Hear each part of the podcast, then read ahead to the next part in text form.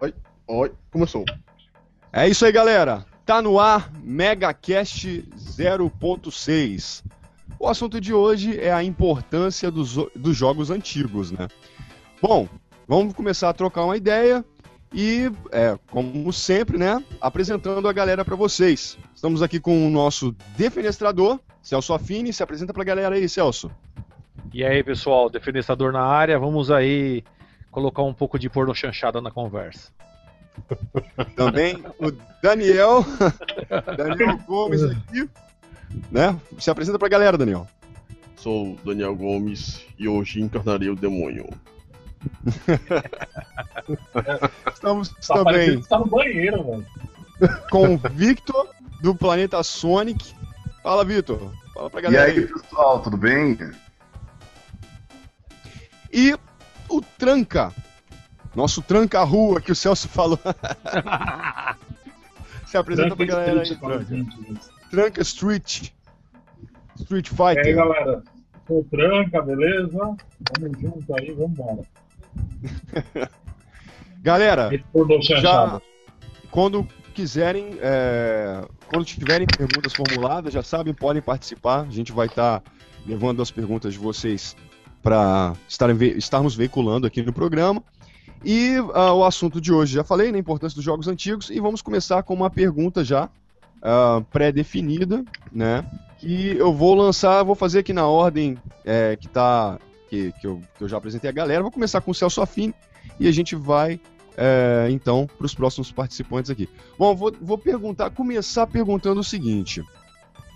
É, você acha que temos uma nostalgia musical e gráfica determinantes ou acha que podemos ser bem servidos nos dias de hoje? Celso. Ah, cara, eu acho que nós estamos carentes disso, viu, hoje em dia, viu, cara? Eu acho que nem tanto parte gráfica, que querendo não, hoje, graficamente falando, os jogos são muito fodas, entendeu? Mas o jogo ser foda não diz que o jogo é bom, tá ligado? É aquele negócio assim, né? Você vai sair com uma mina, a mina é mó, mó, mó delícia, você fala, caralho, visualmente assim, eu olho para ela, meu pau fica duro, tá ligado?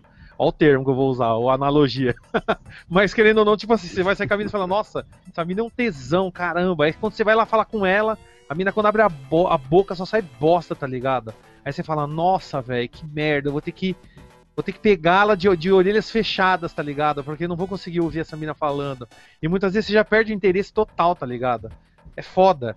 Então, visualmente falando, a gente até tá bem servido. O problema que eu, que eu acho é a questão da criatividade, né, a jogabilidade, é, sei lá, parte sonora nem se fala, né? Porque se você perguntar até para hoje em dia, ô, assistir, acho que todo mundo aqui, até você que tá ouvindo aí o Megacast agora ao vivo aí, vocês lembram qual, a trilha sonora do filme Vingadores? Vocês lembram?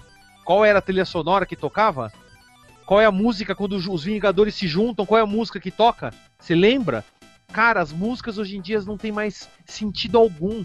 Elas estão lá, mas elas não fazem mais, não dão mais importância, significado nenhum a nada. Então, com certeza nós estamos carentes demais, tá ligado? Demais, demais mesmo. É foda isso, tá ligado?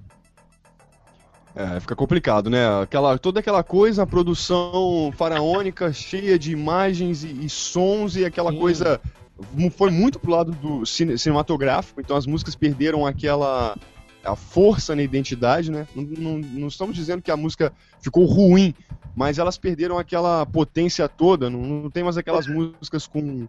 com é, tem, são poucos exemplos daquelas músicas onde você escuta um instrumento principal com bastante ênfase, uma música mais contagiante, assim. Foi tudo para aquela coisa de. Grande parte das músicas foram muito para aquele lado do, da orquestra, né, sinfônica, e aquelas músicas quase que ambiente, assim, cheio de violinos e aquelas coisas, e Sim, às vezes não bacanas. marca muita presença, né? É, são bacanas, mas não, não, então, não é entram é na mente do jogador. É, mas fica complicado. Bom, chegou aqui também o, o, Marcelo. Não sei se o Marcelo está conseguindo ouvir a gente, se está com o microfone bom. Tá, tá podendo participar aí, Marcelo? Tá tudo bem aí? Tá, tá tudo bem aqui. Beleza, se apresenta pra galera aí, cara. E aí galera, Marcelo na área, um dos que comandam lá a comunidade Mega Drive. Falou, comandante. Chegando, tô chegando em mansinho. Bom, galera, lembrando aí que vocês que estão, conforme forem chegando aí, é, vão chamando amigos de vocês, que de repente vocês achem que, que se interessariam pelo, pelo nosso cast. E curtam, né? Vão curtindo também, para dar uma moral pra gente na, na divulgação. Curtam aí o, o, a- o bate-papo e vamos participando. Pessoal, essa mesma pergunta que, que o Celso acabou de responder, agora eu vou fazer pro Daniel. O que, que você acha, Daniel? Nós estamos bem servidos nos dias de hoje? Ou a nostalgia musical e gráfica determinam muito nas nossas escolhas? É aquela coisa muito determinante pra gente, assim. É, como uma pessoa que jogou nos 8 e 16 bits, eu posso da seguinte forma. Eu acho que quando naquela época você tinha a limitação de hardware para criar é, um jogo, seja na, na forma gráfica, seja na forma de jogabilidade, você tinha aquele, digamos assim, aquela personalidade daquele jogo. Aí assim, quando você tem lá aqueles jogos de chiptunes, é, sei lá, Street of Rage, é, Sonic, é, Mega Man, e você se lembra, por exemplo, da abertura do Mega Man 2 até hoje, então, é, fica na sua cabeça já. Hoje em dia, quando é música, como você falou, orque- orquestrada, você não tem aquele mesmo feeling.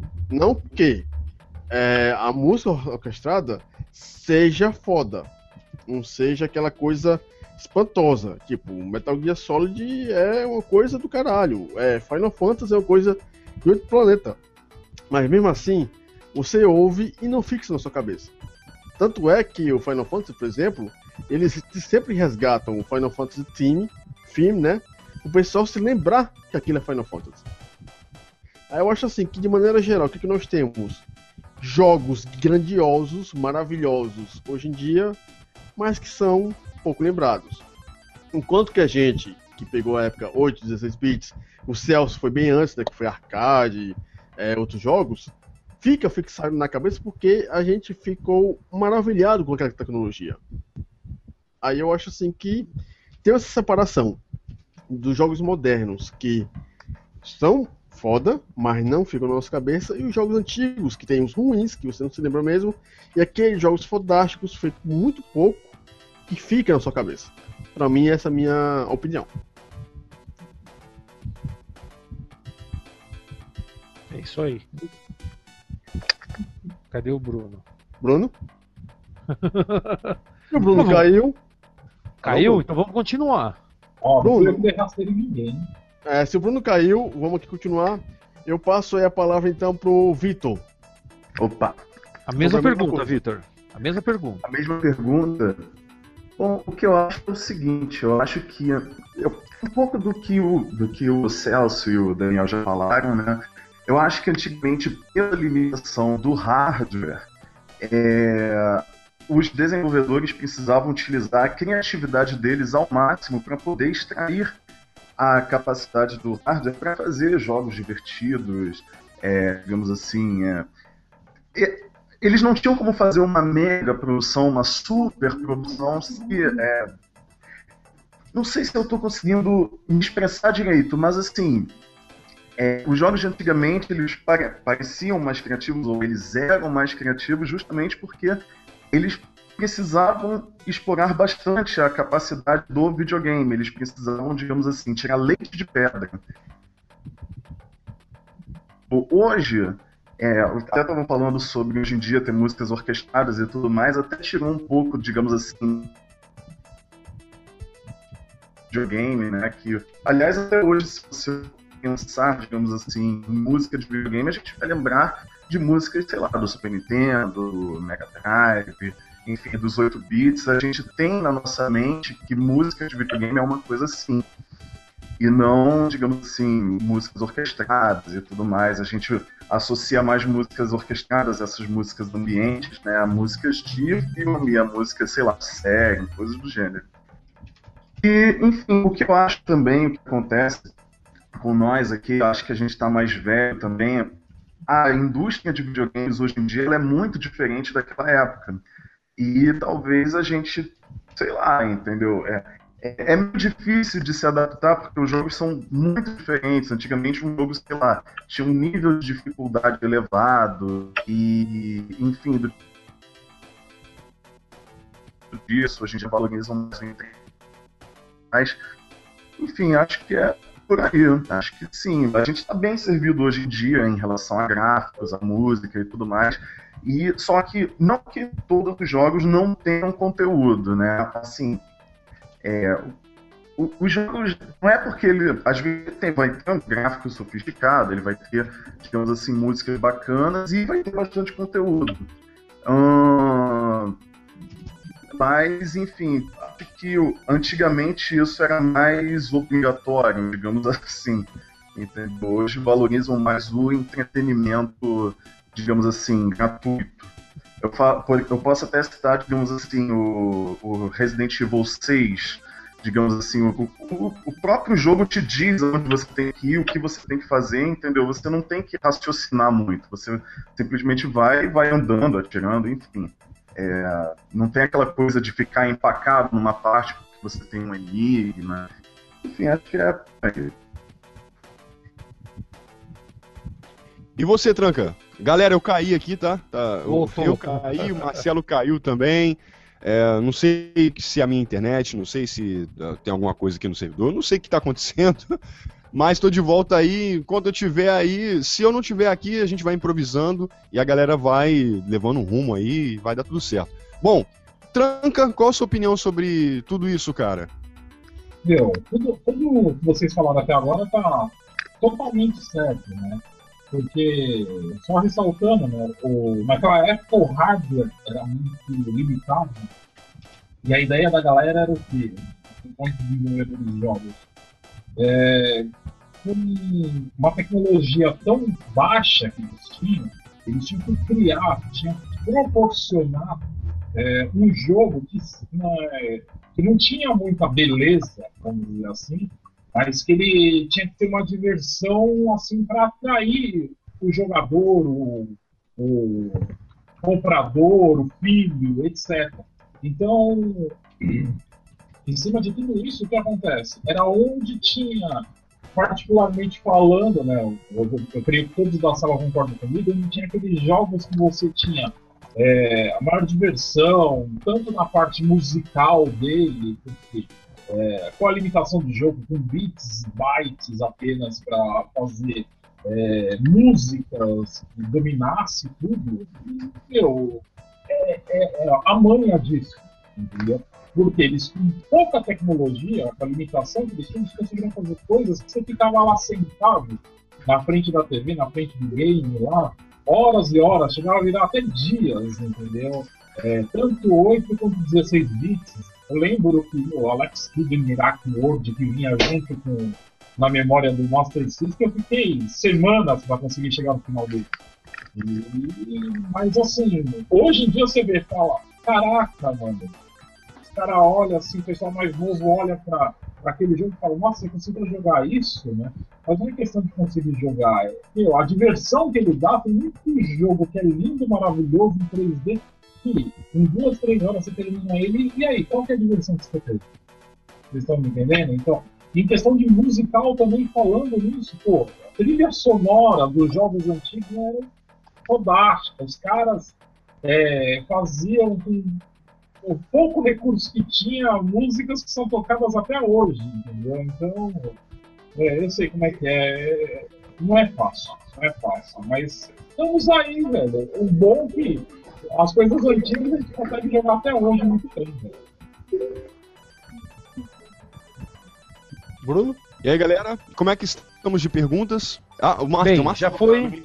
O Marcelo ainda tá aí, ele tá Ah, o. Marcelo já voltou? Marcelo, Ah, tá bom. tá. A gente aí, Marcelo, tá tudo certo aí? Tá. Quer que eu re- refaça a pergunta, cara? Vai pra próxima, na próxima eu entro. Ah, então beleza, então, ó, vambora. Celso, Já fizeram, já fizeram uma pergunta aqui, eu não peguei só o nome da pessoa, mas foi o seguinte: perguntaram se a Nintendo e a Sega poderiam se unirem hoje para criarem um console moderno. Hum? E já teve Ui. alguns boatos, já teve alguns boatos que isso estava meio que acontecendo. Só Ó, que aí, o Pedro R. Passarinho.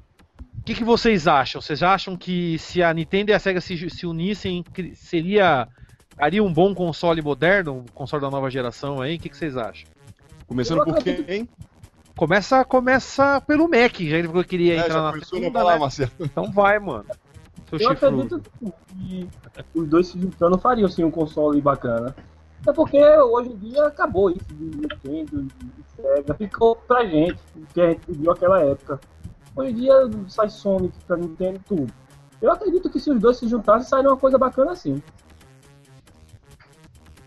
Ou se daria, né? Porque há anos atrás já- elas eram os tops, né? Eram os, os maiores rivais. Então, pô, é. se juntasse a quebrar a perna de Microsoft, de Sony, de meio mundo, entendeu? porque a, a qualidade assim dos jogos, pô, eles têm os maiores criadores de jogos com eles. Então, pô, fazer miséria.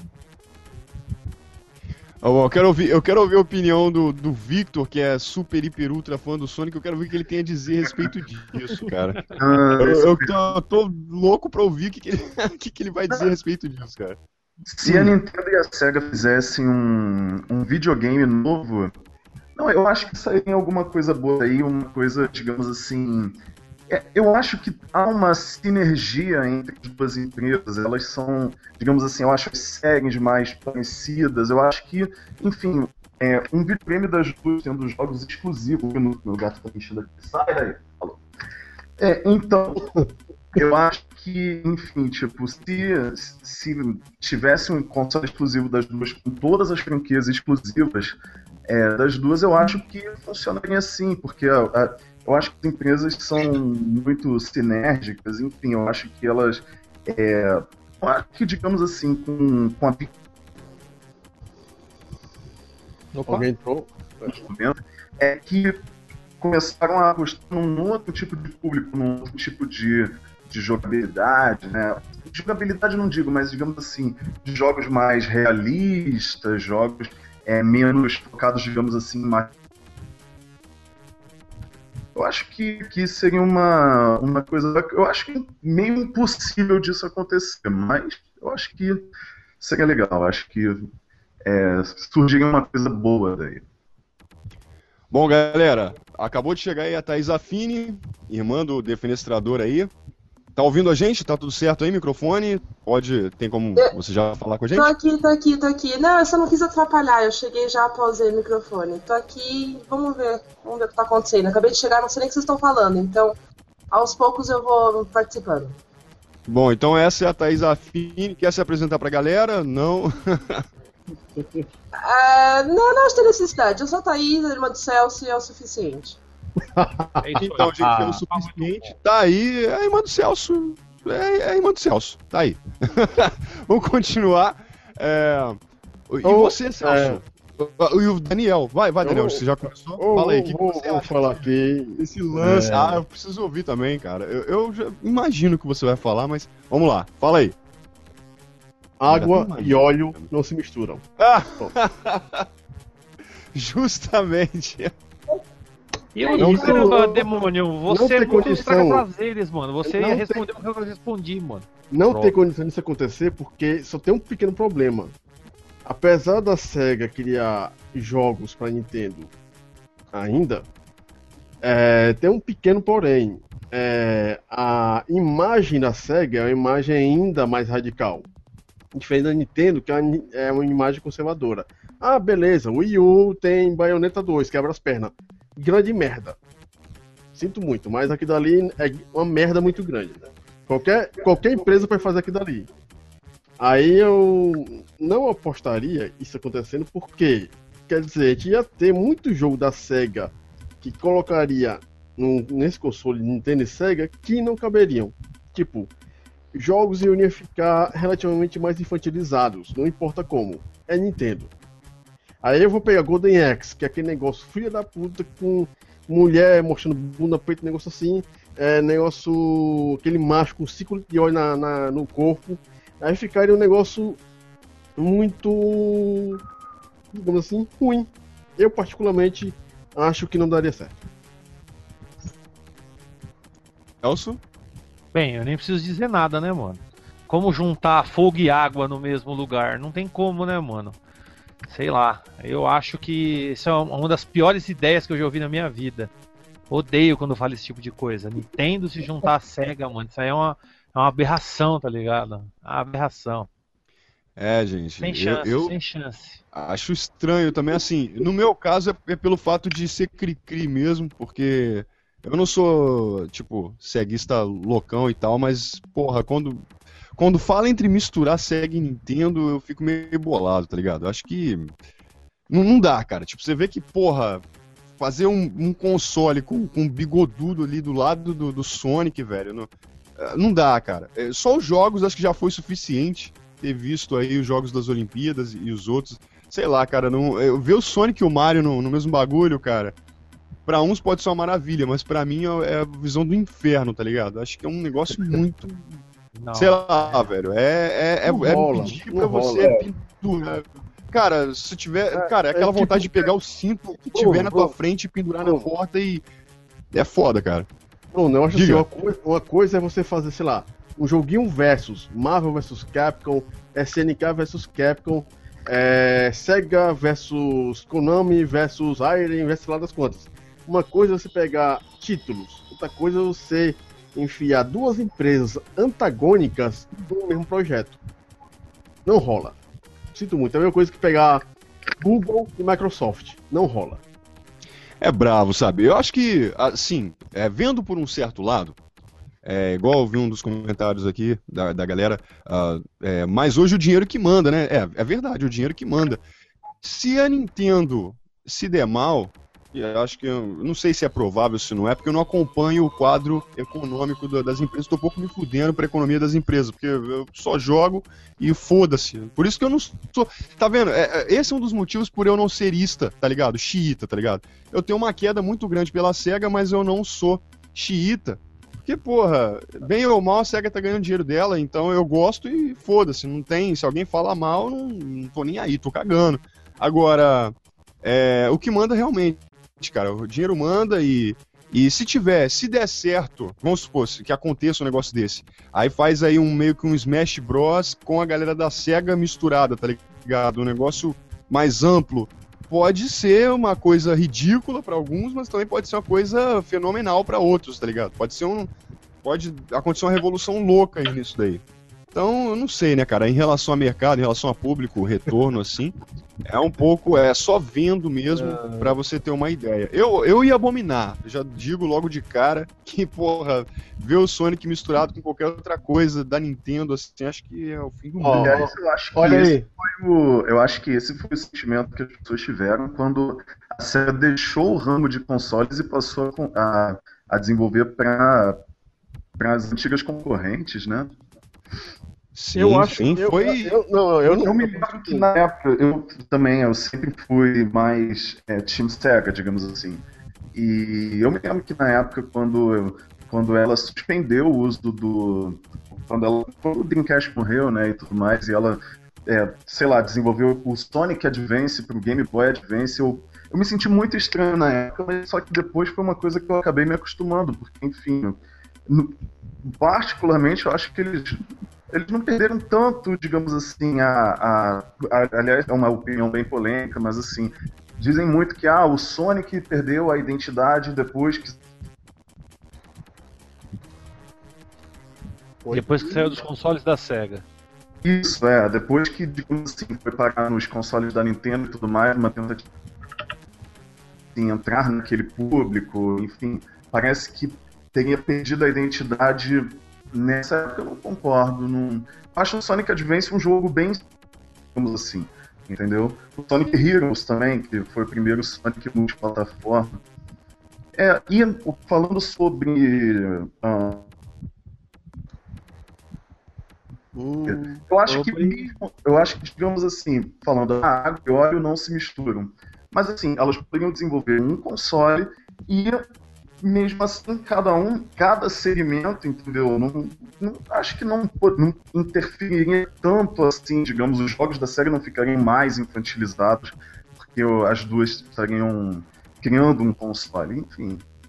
É, foi, foi interessante isso que você falou, que de repente, com certeza, com certeza não, uma das possibilidades, igual você acabou de falar, seria essa mesmo, de de repente as duas empresas se unirem, mas cada uma vendendo teu peixe, tá ligado? Tipo, Isso. as duas juntas, mas cada uma, os seus desenvolvedores e a equipe de trabalho separadas, talvez em estúdios separados, Até nas porque- produções. Até porque né? tem público pra todo mundo, né? E um, um console das duas, entendeu? Teria ceguistas e Nintendo. Nem fudendo, ia ser mó. Então, igual, Ó, Alguma coisa lá, que eu. É, igual às vezes tem falou, uma. Se a pessoa quer, sei lá, jogar um jogo de Sonic, Golden Axe, ou sei lá, um Street of Rage, eu, Sim. não- eu não sei se tem como é, botar um- uma vibe nintendista em cima desses jogos, sabe?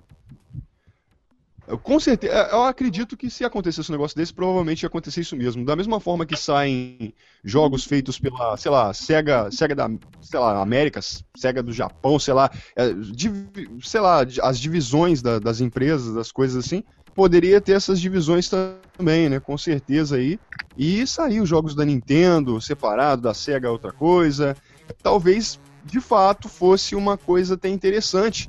Porque se fosse desse jeito, dividido, tipo, Nintendo e Sega juntas, porém divididas nas produções, aí sim, aí eu acho que seria. Aí até eu ia achar bacana, porque eu ia poder jogar jogos de ambas, mesmo não ligando muito pra Mario, eu sei que eu ia poder comprar um console que a Sega tá junto e que eu poderia jogar um jogo do Mario também. Porque apesar de eu gostar de ter aquela coisa da SEGA e tal, eu gosto de alguns jogos do Mario e acharia isso bacana. Thaís, e você, você tem alguma opinião? Você tá afim de falar sobre isso? E aí, o que, que você acha de- desse assunto? Então, é que vocês se, canalizando muita coisa dos, do, da SEG e da Nintendo, eu acho que jogo é jogo.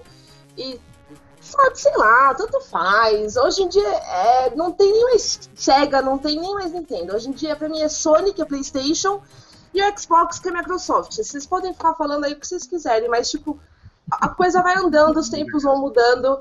E hoje em dia, todo mundo fala ah, porque os jogos novos é melhor e blá blá blá. Pau no seu cu, daqui 20 anos o seu videogame vai ser uma merda, vai ter um outro melhor. E aí a vida é assim, o ciclo é esse, tipo assim, que se foda, eu tô aqui pra jogar e eu vou jogar tanto faz, o que for e o que sempre será. É isso. É uma gorila. É Bom, uma gorila. então- Ué, Tem mais uma pergunta? Eu vou, eu vou só um negócio aqui. Pode, Eu diga. Vou, vou na opinião do Leandro Valina, que ele colocou aqui. Nintendo se juntar à SEGA é igual o PT se aliar ao PSDB, ou seja, nunca. Cara, no, no caso de partido político é mais fácil, viu? Que o PT tá É. quase que nem um PSDB, velho. Mesma coisa, mano. Mas não vamos chegar no, não vamos chegar no política, que é videogame, né? É. Eu, não, eu não falo nada porque eu fico, eu fico viajando. E pra mim, engraçado, já, é até bom ter falado disso, que pra mim política é tudo a mesma merda. Por quê? Porque os partidos prometem uma porrada de coisa, os candidatos prometem uma porrada de coisa, mas o problema não é candidato, o problema não é partido. O problema é lá dentro. Lá dentro tem uma máfia do caralho, todo mundo sabe disso. E a máfia mistura gente de todos os partidos diferentes.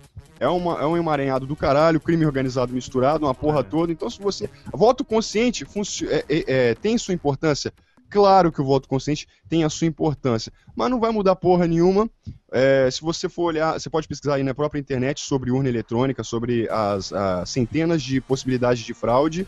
É, então deixa uma- a nossa mente aberta para o que poderia acontecer. Então, para quem gosta de pensar a respeito, a gente já sabe que, ah, enfim, né, não preciso nem falar, aprofundar nisso, que a gente já sabe mais ou menos, tem como você entender mais ou menos como funciona. Rola um Game of Thrones do caralho lá dentro, um querendo puxar o tapete do outro, derrubar o outro. Quando vão passar o pente fino e, e- e começam a- a- os juízes a fazer um- um- alguma coisa, uma revolta, uma reviravolta, muitas eh, pessoas combinam entre si os depoimentos, combinam entre si o que vão falar, combinam entre si as coisas para pegarem penas menores. E a, a putaria é essa, gente. O Brasil é isso, essa porra é assim. Então, se você quer, de fato, que a sua vida mude, não dependa do Estado. Eu vi vários vídeos do Daniel Fraga falando sobre isso. Procure ser independente, abra uma firma, não dependa do Estado, que aí você, você vai estar aí feliz. Bom, vamos voltar pro videogame. Tem uma pergunta do Pedro, é, que é o Não, seguinte. tem uma antes, tem ah, uma antes. tem uma Rafael, antes, Rafael desculpa. Tem uma Eu antes, que é, caí. que é a Fa- seguinte. faça, faça, é faça, que faça. se a SEGA e a Nintendo lançassem um novo mascote, como seria? Se mais Mario. Mario, tipo assim, eles desistissem do Mario e desistissem do Sonic como representantes da empresa e cada uma lançasse um novo. Como Celso, seria? Ah, Começa com essa, Celso. Começa com essa, Celso. Eu quero, eu quero que você falar não. sobre isso, cara. Ele vai xingar muito, cara. Ô, Celso, o que, que você acha, Celso? Cara, eu começar com essa própria pergunta que eu fiz, o seguinte. Cara, seria maravilhoso, velho. Seria incrível. Por quê? Porque aí paga para. Que nem assim, no caso do Sonic, desculpa, o Vitor, eu sei que você gosta muito do Sonic, mas hoje em dia o Sonic pra mim é uma bosta. Um cocô cagar em cima do meu herói preferido. Bando de filha da puta. Então eu queria que acabasse, nunca mais tivesse. E aí eu pudesse me concentrar e falar assim, não, esse jogo aqui do Sonic antigo é bom, e acabou, e não tivesse mais merdas. Sonic Black Knight, Sonic 2006, Sonic vai tomar no cu. Caralho, mano. E pra mim seria a alegria universal ver o Mario morrer, ser enterrado, escarrado, expulso, desaparecer pra sempre. Maldito encanador italiano, filho da puta de chapéu vermelho. Quero que morra, tá ligado? Nossa, pra mim seria tudo, velho, ver esses caras parar de cagar em cima desses personagens, tá ligado? Parar de querer perpetuar uma coisa que, meu, foi bom. Para de usar o bagulho, velho. Destru... Tá destruindo o bagulho. Eu vejo os malucos, não, só... não é só eu que odeio o Mario, não. Tem uma galera que tá querendo que o Mario pegue fogo, velho. Ninguém aguenta mais, cara. Tá virando King of Fighters. Todo ano tem um Mario, velho. Mais de um, porque tem no portátil, tem no console, tem não sei aonde. Porra, vai se fuder, tá ligado? Não aguento mais, velho. Não aguento, não aguento. Então eu acho que o ideal seria basicamente isso. Criar um novo. Eu não sei como seria o novo, mas seria incrível que pariam, pa- pararia de cagar em cima dos personagens, pararia de meter merda na tela. Ó, vamos vender de novo isso aí, porque todo mundo já, já conhece. Então destrói o personagem, destrói a história, destrói tudo. Os caras têm que refazer história, e remake, e, no, e reboot, e vai tomar no cu. Essa é a minha opinião. Meu sonho é e você, Daniel? Rapaz, eu quero passar minha palavra pro, pro Vitor primeiro. Porque eu, eu acho que ele, pref... ele Hum. tem que fazer contra-argumento. Eu acho que aí. É, eu ficar por eu- fora dessa. O que eu acho é o seguinte. Vitor. a- as empresas elas vão explorar os personagens justamente porque eles vendem pra caramba, né? E por isso que tem, tem existe mais de 200 jogos do Mario, existem mais de 100 jogos do Sonic, né? E realmente tem alguns casos, não é o caso do Sonic and the Black Knight. Oi, estão me chamando? É, só, só uma perguntinha. É que eu Oi. realmente não sabia. São mais de 100 jogos do Sonic? São, são. Não, Não. Tá brincando comigo. Tinha até uma coisa de que, enfim, o pessoal falava, ah, a SEGA lança jogo do Sonic demais. E, enfim, do tipo, não é verdade, porque jogos do Sonic foram, tipo, eles lançavam no máximo três por ano. Pra você ter uma ideia, é, jogos do Mario, eles lançam oito por ano, entendeu? Então, tipo, Caralho, oito! Ninguém reclama que, sei lá, Mario é, tem jogo demais, entendeu? E a SEGA lança de dois a três jogos por ano do Sonic, hoje em dia nem isso. E todo mundo dizia, ó, a SEGA lança Sonic demais. Mas enfim, do tipo, eu acho que por, por um lado comercial, a, a- empresa tá certa em explorar a marca dela, em explorar o mascote dela e ter zilhões de jogos do, dos personagens. Enfim, eu não acho isso uma coisa errada. Não é o que os comentários estão dizendo. Não, pra, a SEGA pra mim, né, nesses jogos do, do Sonic, ela falhou no, no jogo do Shadow e aquele Shadow the Hedgehog, eu acho ele muito é, dark pro mundo Sonic. Enfim, ele tem alguns problemas técnicos também. Ele não é um jogo, digamos assim, oh meu Deus do céu. E o Sonic 2006 óbvio, esse jogo é muito ruim, entendeu? Ele tem. Ele, por acaso, lá no meu canal do, do YouTube do Planeta Sonic, a historinha dele é um dos mais populares do canal. Aliás, é o segundo mais popular depois do Sonic Unleashed. É o do Sonic do. Sendo 2006. Mas ele, como jogo, realmente, enfim, é horrível, load em câmera, enfim, um monte de, de bugs, etc e tal, e blá blá. Mas não, eu não acho que, que Sonic decaiu. Eu também sou da época do Mega Drive. Meu primeiro videogame foi o Mega Drive com Sonic 1. Eu tinha 4 anos de idade, eu com o personagem. E sempre joguei os jogos, eu não acho que, que, enfim, do tipo, os jogos atuais são umas bostas. Até tem alguns que estão sendo elogiados, até pela mídia, né? Tipo Sonic Colors, Generation. Enfim, eu não, não concordo com isso, não. E até porque o, tanto no Mario quanto na, no Sonic, entendeu? Como eles fazem muito sucesso com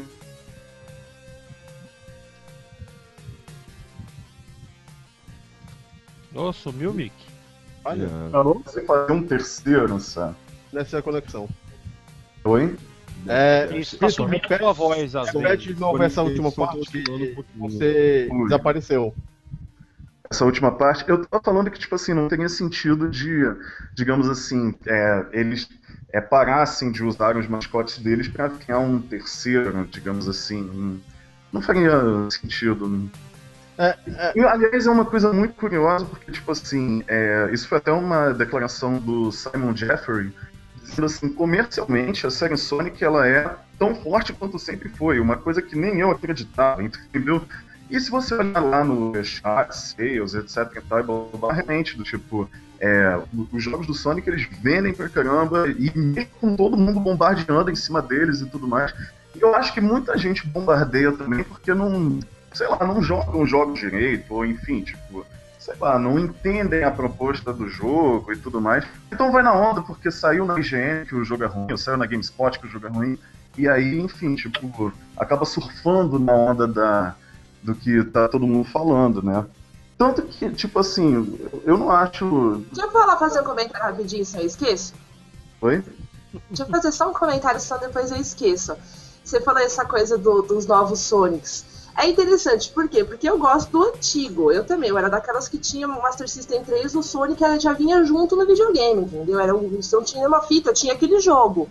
Eu gosto muito do Sonic que o Celso falou, daquela época. Porém, meu filho me fez comprar aqui no Steam Sonic All Stars, Sonic Lalala, Sonic Lulu. Se ele gosta, e como eu gosto do personagem e o jogo agrada ele, por mais que o jogo seja imbecil, eu vou lá e compro o jogo pra ele, porque pelo menos é o meu personagem que eu gosto e vai agradar meu filho. Pelo menos ele vai ter um pedacinho do que eu tive. Sim.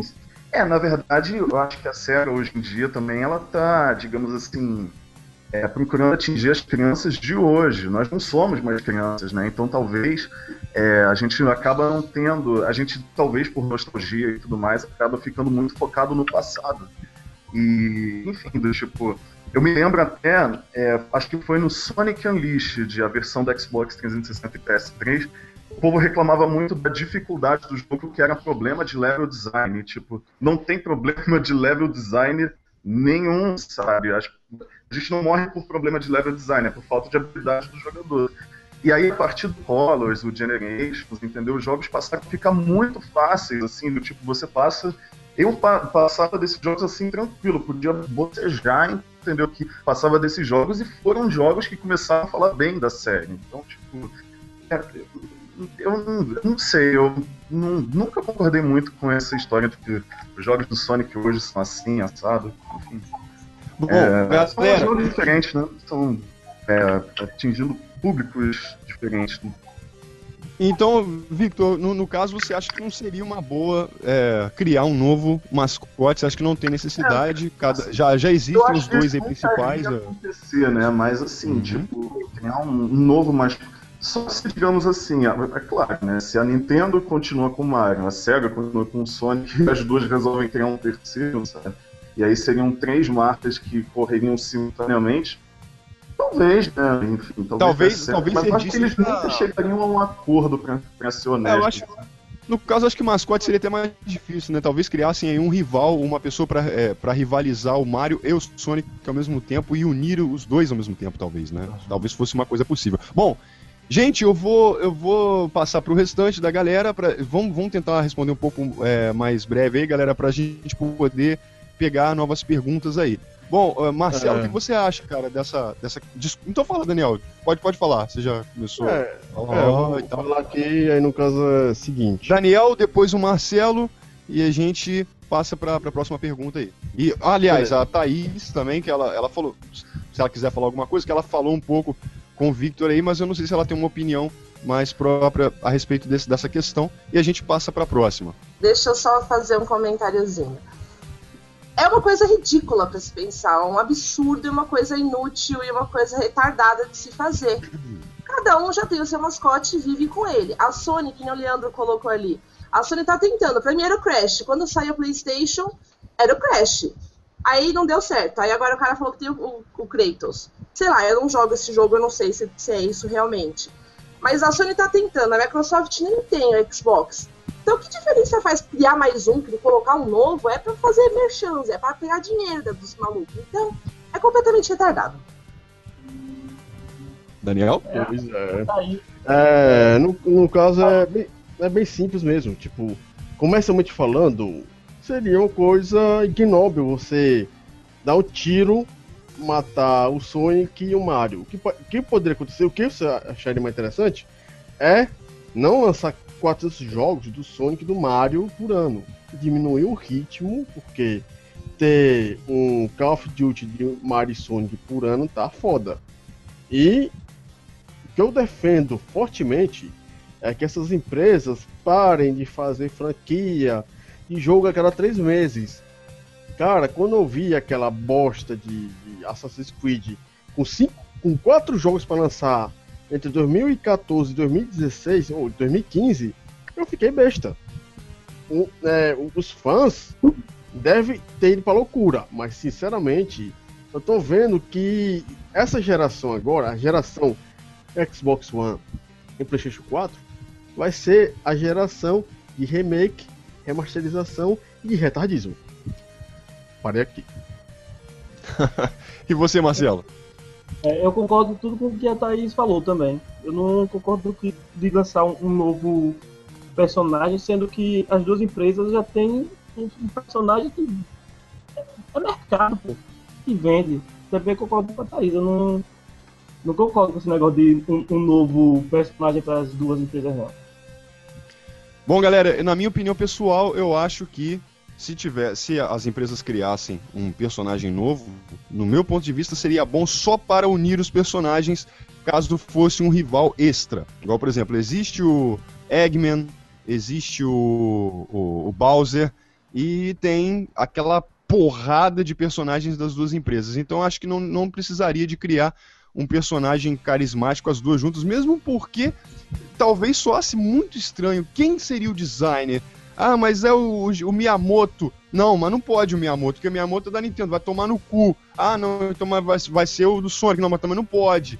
E, e a Nintendo. Então ia dar aquele conflito fuderoso e ia ser um negócio muito estranho de, de, de você receber é, pelo fato de você ter que ver quem tá trabalhando nele, querer saber. Coisa de fã, né?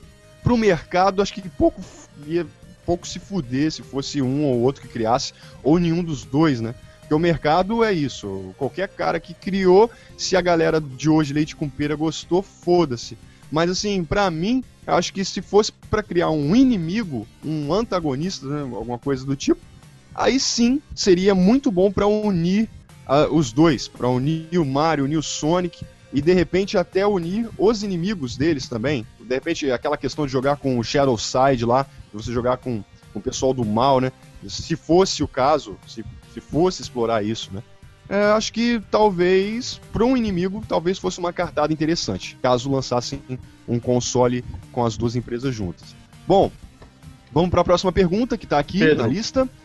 Pedro, Pedro, Pedro R. Passarim. é, bom, uma pergunta aqui pro pessoal. Diversão. Cada vez mais os gráficos são mais importantes, mas a diversão está sumindo aos poucos. Qual poderia ser a probabilidade de ficarmos sem os clássicos? Celso Affini, qual a sua opinião, cara? Cara, essa pergunta é foda, né? Ainda mais que eu coloquei ela aí que eu achei bacana que o Pedro perguntou. Então, com certeza, cara, pra. É, é aí que tá, esse negócio de novas mídias, novo público. O problema é esse, não se faz mais videogame, né, para pessoas que gostam de videogames. Está se fazendo videogames para qualquer pessoa, para cara que nunca viu videogame na vida. É lógico que gráficos, o negócio mais explosivo, cheio de efeito especial, é o que vai vender mais. Então, não é, nem, não é nem que a gente vai ficar sem os clássicos. Os clássicos sempre vão ser clássicos, vão ficar lá.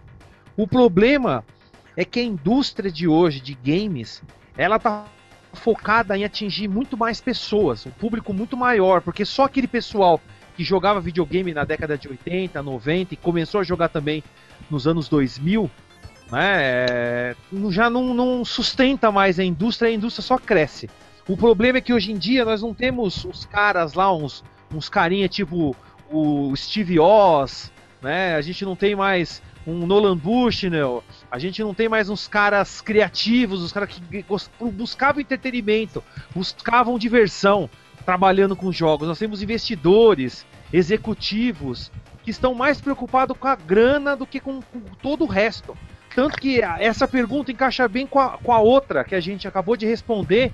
Tanto que é o seguinte: vocês falam da morte, que é- é- não é bom quando morre um personagem. Mas, porra, o Mega Man, que foi exaurido ao máximo, os caras sugaram tudo que tinha pra sugar e depois a Capcom simplesmente foi lá e chutou aquilo, falou merda pra aquilo. Né? Sendo que é um dos personagens também tão conhecidos quanto Sonic e Mario. Lembrando que no Japão e Estados Unidos teve até mangá e quadrinhos sobre isso. Teve um quadrinho de crossover entre Mega Man e Sonic.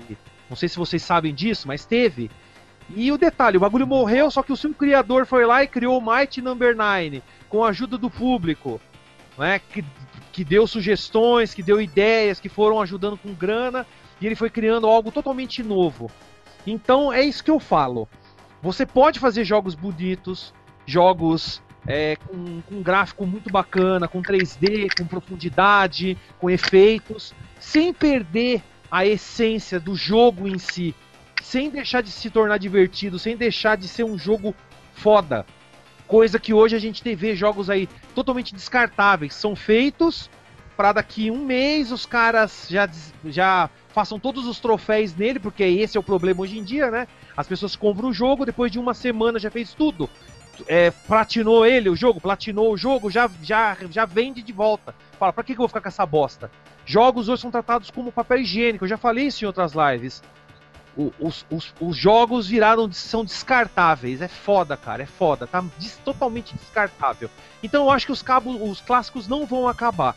O problema é essa visão que essas pessoas que não manjam nada de videogame, que se infiltraram no bagulho apenas pelo dinheiro, porque o detalhe, também não vou ser hipócrita. Óbvio que dinheiro é bom, eu quero dinheiro também. Me dê dinheiro se você quiser, que eu gosto. Foda-se, dá dinheiro pra mim. Mas o Também detalhe, gosto, também gosto. vale a pena, vale a pena você fazer algo que todo mundo possa curtir, gostar de uma forma independente da grana, porque dinheiro a pessoa vai ganhar se fizer um negócio bacana. Não precisa explorar ao máximo, não, isso é bom, então vamos pegar e meter fogo nisso pra sempre, eternizar. Não, cara. Cara, o Deus morreu, um Deus morreu, dos ossos dele a gente cria novos deuses. É assim que funciona no mundo. A Thaís falou isso. Acabou aquele bagulho lá, Mega Drive Super NES já era, tem novos consoles. Só que não tá fazendo novas coisas, estão fazendo coisas idênticas. Remake do remake do remake, usando coisa que já foi usada um milhão de vezes de uma forma totalmente errada, apenas para ganhar dinheiro.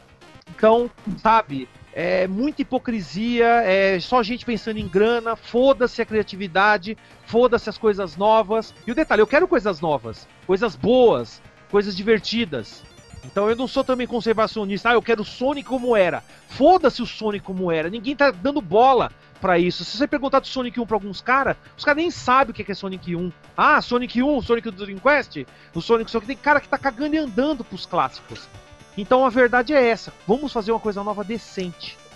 Aí vamos ter novos clássicos. A minha ideia é ter novos clássicos, não viver do passado e criar novos clássicos. Pra mim é isso que precisa. Bom, pegando o gancho aí no, no que o Celso falou, já aproveitando para dar minha opinião de uma vez, eu acho que é isso mesmo. É, tem a, a- já tem toda essa questão, as pessoas não estão se preocupando para os clássicos nem nada do tipo. Acho que tem essa questão da criatividade, tá, tá mesmo indo para o saco, né? Mas podem, podem criar coisas novas interessantes, sim. Pode acontecer alguma coisa é, da hora aí. Mas fica complicado, né, cara? Porque quando você suga um personagem até o máximo do máximo, fica difícil, por quê? Porque, vamos supor que você pega a equipe, é, uma equipe que fez grande sucesso com um trabalho é, determinado. Essa grande equipe, ela é foda, são caras competentes. Mas se você usar a mesma equipe toda a vida para vários jogos, um após, ano após ano, ano após ano, vai saturar de ideias. Os caras precisam descansar, os caras precisam pensar, precisam renovar as ideias e precisam também ver se eles entram em concordância. É, porque nem sempre eles vão ter. A, a ideia às vezes está muito sugada e a pessoa às vezes não tem uma ideia nova. Se ela trabalhar com, com a cabeça saturada, cara, vai criar uma merda. Porque ela mesma às vezes não, não tá, tá olhando e fala, porra, não, sei lá, não, não é aqui e tal. Igual que aconteceu, é, teve muita teve uma galera que não gostou desse, voltando, mudando um pouco de assunto levemente, teve uma galera que não gostou do Indiana Jones do quarto filme. Teve uma galera que falou que o filme foi um lixo e teve uma galera que gostou. Muita gente não gostou do filme por causa dessa questão de, de ter ido pro lado extraterrestre, falou que, ah, porra, não tem nada a ver com Indiana essa parada e tal. Então, é... e aí? Tem gente que fala isso, ah, mas tá, saturou muito. Quarto filme, quinto, depois sexto. Acho que não dá para fazer mais filme, vai ficar cagado. Então, varia muito dessa questão aí. Então, a gente pode ter, sim, jogos bons, mas tem que dar uma inovada, arriscar uns novos personagens, voltar com, com alguns tipos de jogos que foram extintos, né? Igual alguns existem alguns jogos com perspectiva 2D aí, com gráficos 3D, que são bons e até que, que faz a, fazem a transição, tá em 2D, depois está em 3D, de acordo com a fase, com a necessidade da fase. Eu acho que isso é uma coisa muito interessante para se explorar, né? Você jogar um jogo no, no, no, ângulo bidimensional, na perspectiva bidimensional, chega numa fase onde você precisa de, um, de uma exploração maior, coloca o personagem num plano 3D para aquela fase. Acho que é uma coisa que, porra, remete aí o, ao novo e o velho e dá para fazer jogos muito fodas assim. Bom, Victor, o que você acha a respeito disso, cara? Eu acho. Na verdade, eu tô pensando, amadurecendo algumas ideias aqui. A pergunta. Pessoal, Quer passar? Quer passar? Quer passar a pergunta? Enquanto que eu ainda tô pensando no assunto. Eu falo, eu falo, eu falo. Beleza. Tá aí, Primeira Thaís, depois eu ainda falo. Demorou. Então, o que acontece? É exatamente o que o Celso falou. Eu acho que deveria parar para pensar que seria interessante ver novos clássicos. Por exemplo, para mim, um clássico mais recente, mas também não tão retro, é Resident Evil. Foi lançado que ano? 90 o quê? 95, 96? 97, se eu não me engano, o primeiro jogo. Ou seja, eu, tinha, 11, do... eu tinha 11, 12 anos. É 6, é 6 mesmo. É 6, então, eu tinha 11 anos. Pra mim foi um jogo que mudou minha vida. Quando eu lembro que eu cheguei em casa com meu Big Mac, eu fui jogar aquele jogo, aquele primeiro zumbi. E falei, meu, esse jogo é muito louco, esse jogo é fudido, mudou minha vida aquele jogo. Só que aí hoje eu vou ver o Resident Evil 5, ou 6, ou 12, sei lá, e os zumbis eles pegam a arma, eles atiram de volta, e tipo, tem. Uh, cagaram tudo, entendeu? Cagaram tudo. Porém, eu vejo como Resident Evil um jogo bom até o terceiro. Então, aos poucos, de 10 em 10 anos, sempre vai ter um jogo que vai valer a pena. E ele vai ser um clássico. E daqui 10 anos vai sair um outro jogo. E, tipo assim, pelo menos um jogo já é o suficiente para mim. Porque o clássico nunca vai morrer, sempre vai estar tá lá. Quem quiser jogar é só ir atrás. Então é uma coisa que é muito relativo. Sempre vai estar tá lá, entendeu? Não tem como. Até Atari, telejogo, qualquer coisa mais precária que você queira jogar, você consegue jogar hoje. Você consegue emular qualquer coisa na sua casa. Então não, não tem como falar que vai morrer o clássico. O problema é que não tem clássicos decentes surgindo. Esse, a pergunta correta devia ter sido essa. Por que não tem clássico bom hoje? Entendeu? Mas, Mas não é assim que funciona. Só um comentário rápido, digamos assim. É, desse, dessa geração atual, da última, né, da Xbox 360 Play 3, eu, eu não consigo pensar aqui em clássico. Em alguma franquia nova que surgiu nessa época, assim, tipo, não me vem nenhuma, sabe? Então, é que o problema é que os jogos de hoje não são feitos para as pessoas de hoje. Que, por... é, que é difícil explicar isso. Eu penso muito no meu filho. Eu penso que nem Minecraft. Eu acho um jogo imbecil, retardado, com um gráfico horrível. Dói meu olho ver aquilo. Porém, o meu filho, ele pira, ele joga, ele fala, oh, mãe, que legal. Aí ele pega a pedra, ele faz um formato de um, uma picareta, ele faz a picareta, aí ele vai no fone, cozinha não sei o que, e mata um. Tipo assim, ele faz um monte de ferramenta, ele sabe que se ele juntar o carvão e fazer não sei o que, tipo assim, é muita lógica aquele jogo. Vocês não dão nada para aquele jogo, mas para eu como mãe e como pedagogo, aquele jogo é muito legal, porque é lógica, é tipo, faça o formato do, do objeto que você quer que você vai conseguir aquele objeto. Mas você tem que colocar os itens corretos. Então, é um jogo imbecil? É. Mas ele, com 10 anos, ele gosta. É um jogo feito para crianças imbecis de hoje em dia, com tablet na mão, entendeu? O jogo não é controle. Hoje o jogo é no dedo, entendeu? Você dá dedada. Se você perder a mão, fudeu. Você, vai, você consegue jogar ainda. Você usa o cotoco, entendeu? É, é feito para isso.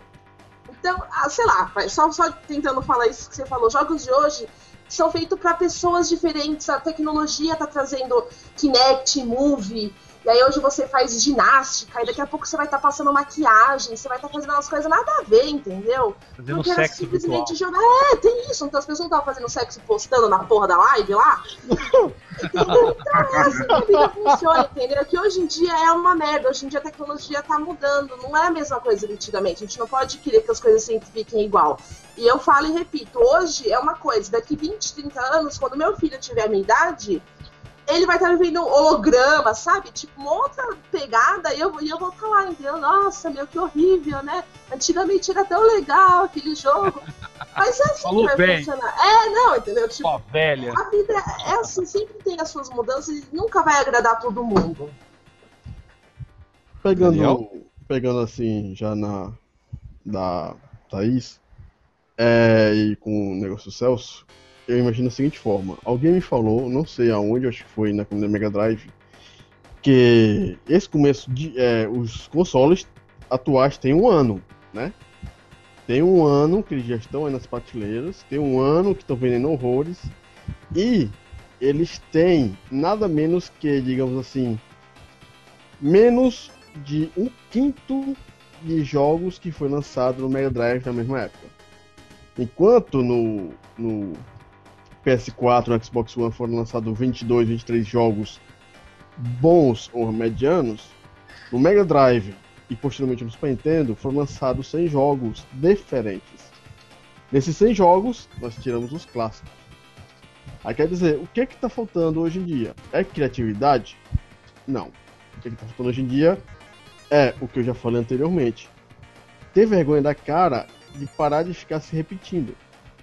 Você pode criar fórmulas clássicas sem necessariamente ter que pegar um jogo e repetir é de infinito. Por exemplo, eu posso pegar um exemplo aqui de um jogo que pra mim virou um jogo clássico dessa geração foi Half-Life 2.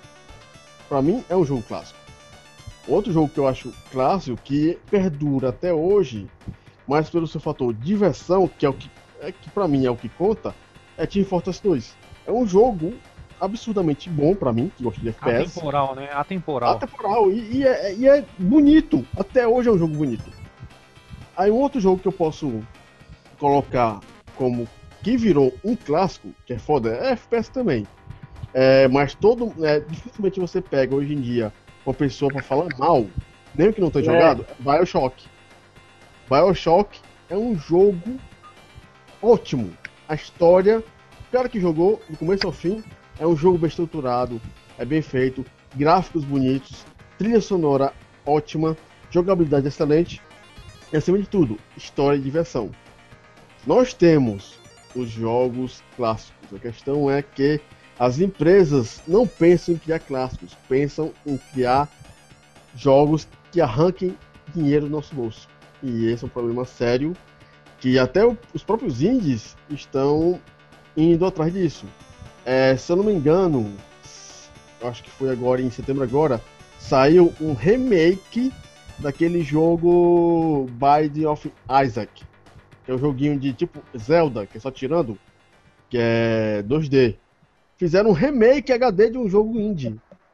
Se um indie tá querendo fazer isso, a coisa tá começando a degringolar. E eu deixo Mas é assim. falou- Mas é como você falou mesmo, Daniel. Eu acho que hoje em dia o pessoal é, é dinheiro mesmo, cara. São poucos os clássicos mesmo. Hoje, o que é que eu. Seguindo o, que, a o seu raciocínio, o que é que eu vejo de clássico hoje? Nos, nos videogames novos, que pra mim o último ainda é o PlayStation 3, não é o 4, até porque eu não tenho o 4. É Uncharted. Uncharted pra mim é um clássico. Virou um clássico. Os três são ótimos, são três jogos ótimos. É tanto que eu acho que até esse tipo de jogo é, é o quê? Um, é um plataforma? Como é que eu posso chamar um, um jogo Uncharted? Uncharted?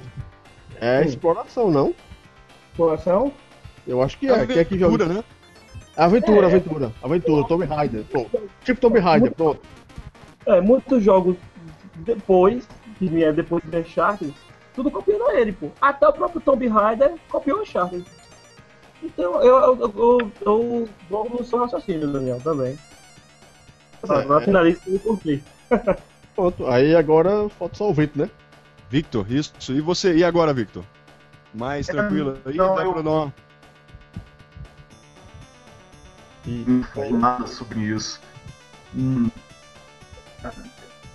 Eu, É, eu, assim, vindo um pensamento rápido, digamos assim, eu acho que os jogos hoje eles estão muito com uma produção, digamos assim, muito, muito grande, valorizando, digamos assim, os gráficos, a trilha sonora, enfim, essas coisas, e não valorizando tanto a jogabilidade. Às vezes você. É o que eu falei. é- é, muitos jogos atuais você não precisa raciocinar para você é, jogar. Talvez isso influa também na diversão, até na própria, ah, digamos assim, é, enfim, no próprio, di- digamos, status de clássico, digamos assim, porque qual é a graça que você vai ver num jogo que é um entretenimento puro, assim, só é, seguir em frente no jogo, uma hora você zera, você vai, sei lá, jogar 30 horas, 40 e tudo. É, enfim, você acaba usando aquele jogo como um produto mesmo, né? Um produto a ser consumido. Você consome aquele produto, acabou, acabou. Você bota lá na, na prateleira e acabou. É, enfim, porque é, eu não sei se acontece isso com vocês, mas os jogos antigos, é, isso é uma coisa que acontecia muito comigo, acontece até hoje. É, os jogos antigos eles eram menores, mas você tinha uma vontade de jogar e rejogar eles assim eternamente, sabe? Mesmo sendo sempre aquela mesma experiência. Sei lá, Sonic mesmo, Sonic 1 do Mega Drive. Quantas mil vezes eu zerei aquele jogo, sabe? Sonic 2 também. Enfim, é, é o pensamento que me veio foi esse, mas eu, depois eu queria ter uma opinião mais forte sobre, sobre o assunto. Acabou o efeito do play. Bom, vamos lá. Próxima Bruno, pergunta. Leandro Valina. É. Ah, a Sony hoje, a Sony até hoje tá tentando criar um mascote bom. Conseguiu com Kratos. E vocês querem que a Sega e a Nintendo esqueçam os mascotes lucrativos deles? E aí, galera, vamos começar então com o Celso Affini. Celso, Já respondeu isso aí, basicamente. já... É, já falei isso aí, velho. É, a, a pergunta tá mais embaixo, Bruno. então vamos embora então. É a Vamos lá, próxima. É, vocês acham que a SEGA deveria voltar a lançar consoles ou se focar em produzir games multiplataformas? Ele também, foi isso. É, Foi isso aqui também. Deu. até aí, parece a nave espacial. quem é que tá sendo teletransportado? O Bruno. Ó, eu tô aqui, tô, tô de boa.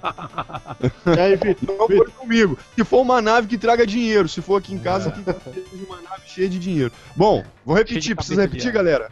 Repete, repete. Vamos lá. Vocês acham que a SEGA deveria voltar a lançar consoles ou se focar em produzir games multiplataformas? Pra, tipo, continuar com esse bagulho. Eu posso começar? Claro. Pode começar, Daniel. Sega, não lance Dreamcast 2. A não ser que você queira se fuder. Obrigado. Sério? Só isso? Não tem o que discutir. A SEGA, a, o Vitor já até fez um post sobre isso, colocou no Planeta Sonic. É, que até eu questionei alguns números lá, porque eu sou chato.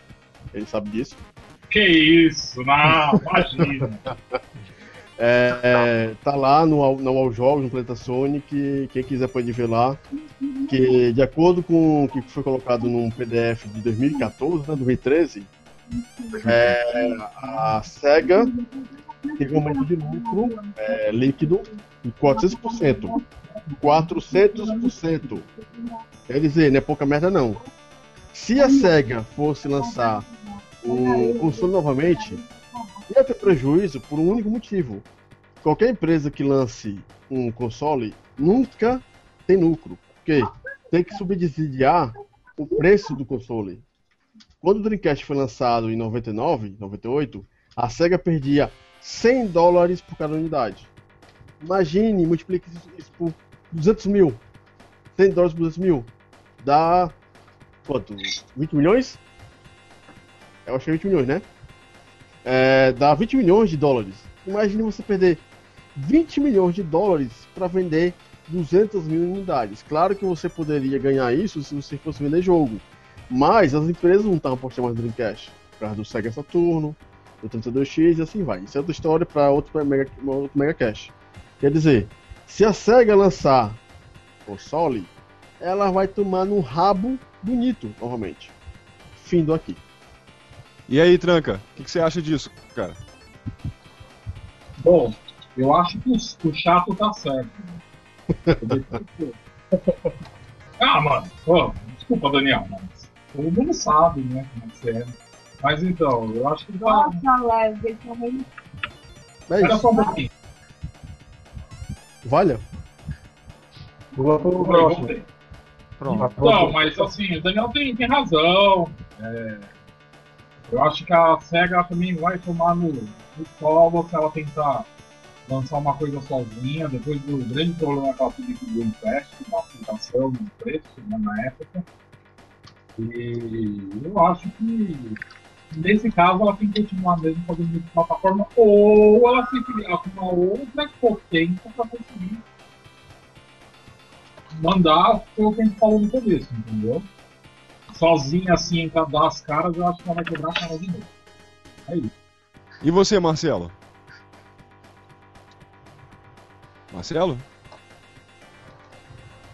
Dormiu. Celso. Fala. Vai, Celso. E, e você, Celso? Bem, nesse caso, cara, a SEGA fazer um novo console. Uh, não, eu não. Sei lá, cara. Eu acho que. Não acho que deveria voltar, não, cara. Eu acho que a SEGA tem mais é que se, se fuder. Que a SEGA nem mais é a SEGA, né? Se não tivesse aquele presidente lá que pegou 200 milhões lá da conta dele, sei lá quantos milhões o filho da puta pegou e botou, investiu na empresa. Tivesse o Yu Suzuki, Yuji Naga, os caras foda, né? O Yuzo Kojiro, tivesse esses caras de novo por trás da SEGA fazendo jogos, aí beleza. Eu falava, caralho, vamos fazer essa porra agora. Mas como não tem, só tem um bando de babá com os caras da Sami, que tá mais preocupado em fazer máquina de pachinko e porra de golfe. Então, para mim, quero mais que a SEGA acabe, queime, pegue fogo na central lá e acabe e morra e aí só fica as coisas que foi boa no passado. Aí quem sabe o Jinaga, esses caras foda, começa a criar coisa nova, fazer novos personagens jogos novos, vai ficar bem melhor do que investir nessas bosta, ficar querendo ressuscitar coisa do passado. Não, chega. Foda-se a SEGA, foda-se a Nintendo, né? E dane-se, é isso. Não quero ver tá console isso? delas, não. Ah, tanto faz. Se vier com o novo console, vem. Se não vier também, não vai mudar minha vida. Vou jogar da mesma forma, assim, não. Tanto faz. Vai jogar Steam, vai só jogar CSGO, cala a boca. Ah, já nem jogo mais direitos novos. Os antigos eu jogo quando meu irmão faz os encontros. Meio não, você sempre sabe em Steam, fica quieto aí. Cala a boca. Vai começar uma, vai começar uma discórdia, uma discórdia gamer aqui, Celso. Lógico. Só tava zoando ela, mas vai, pode falar, o gorila. Não, não, então, não tem nada pra falar. É tipo, deveria voltar a lançar. Se voltar, legal. Se não voltar, legal também, ué, tanto faz. Boa. Ó, o Marcelo voltou, você, hein? Marcelo? Acho que. Pode falar, Celso. Termina de falar. Não, acho que o Marcelo voltou. Deixa o Marcelo. Sim, sim, sim. Voltou. Tá, tá, tá legal aí, Celso? Tá dando pra ouvir? Ô, ô, Marcelo, desculpa. Tá dando pra ouvir? Tá de boa? Beleza. A GVT que tá me trollando aqui. E quanto à pergunta, tá tranquilo? É, sobre o, novo videogame da SEGA, se ela deveria lançar, né? Isso, isso. Se ela deveria então, lançar um videogame novo. Eu, eu acho que é mais uma opção, né? Mas assim, a SEGA é pra console já morreu desde o Dreamcast. Acho que não, é uma nova opção. Assim, eu fico no muro nessa pergunta. Acho que tanto faz, lançar ou não lançar. Acho que não vai mudar muita coisa não. Seria uma nova opção, que eu queria ver o que, que eles poderiam fazer. Sim. Seria um novo. Ah, como o, o, o Daniel falou, o Dreamcast 2. Mas assim, para mim tanto faz. Eu fico em cima do mundo nessa pergunta aí. Victor? Eu acho que deveria voltar a lançar consoles? Não, eu acho que não deveria. Apesar do Daniel ter falado daquela pesquisa que eu fiz, né? Que a SEGA, sei lá, venceu 400% e que ela anda indo muito bem, eu acho que não seria uma jogada estratégica para ela fazer isso. Eu acho que ela deve focar mesmo em produzir games uh, multiplataformas. Até porque, digamos assim, eu acho, né, que as de- ela seria, digamos, uma nova Nintendo atualmente, né? Que a grande maioria dos jogos, quem compra videogame da Nintendo é para jogar os jogos da Nintendo, né? Não é para jogar os jogos de outras é, parties, digamos assim. E bem ou mal, eu acho que apesar da Sega ter franquias clássicas, é, coisas sensacionais, eu acho que comercialmente elas não são tão fortes para sustentar um videogame. Eu acho. Eu acho que é melhor ela continuar na, multiplataforma. Bom, agora é, vou dar minha opinião pessoal sobre isso. Eu acho que é, a, a SEGA deveria continuar como a produtora de jogos, nunca voltar para o console, apesar de, de eu ter pensado, de eu ter falado o contrário um- há pouco tempo atrás. Eu conversei com o Felipe um- uns- esses dias e concordei com uma questão de que é muito melhor para a SEGA continuar mesmo produzindo jogos e é muito melhor para nós como consumidores também. Porque é, é, a SEGA, se tivesse um console dela, nós teríamos que comprar um console da SEGA para poder jogar os jogos do Sonic e outros. E ela produzindo jogos a gente não precisa. A gente pode ter aí um Play 4, um, um X, alguma coisa do tipo, e a gente pode jogar os jogos que a gente gosta. É, então ela continuando produzindo jogos, é uma possibilidade maior disso acontecer. E eu torno a dizer, eu torno a dizer não, eu vou mais além, é, digo isso também para as outras. Eu gostaria muito que a Nintendo também acontecesse a mesma coisa que a SEGA. Não tô dizendo que eu Alguém- quero que a Nintendo se Alguém exploda, tá ligado? hoje à noite, viu? Não, de verdade. Eu gostaria que a Nintendo virasse produtora de jogos também para. É, não, é, não é ódio de Nintendo, tipo coisa de, de ista, não. Não. É questão da, de, Comentário de- rápido. Tipo, É a você já visão- viu, Digamos assim, um Zelda com, sei lá, gráfico do PS4, sabe? Sempre- Então, exatamente. Eu, por mim, eu, eu acho que seria. Só, eu, eu acho que seria legal se a, se a Sony fizesse os consoles e todo mundo, o restante, fizesse só jogos, tá ligado?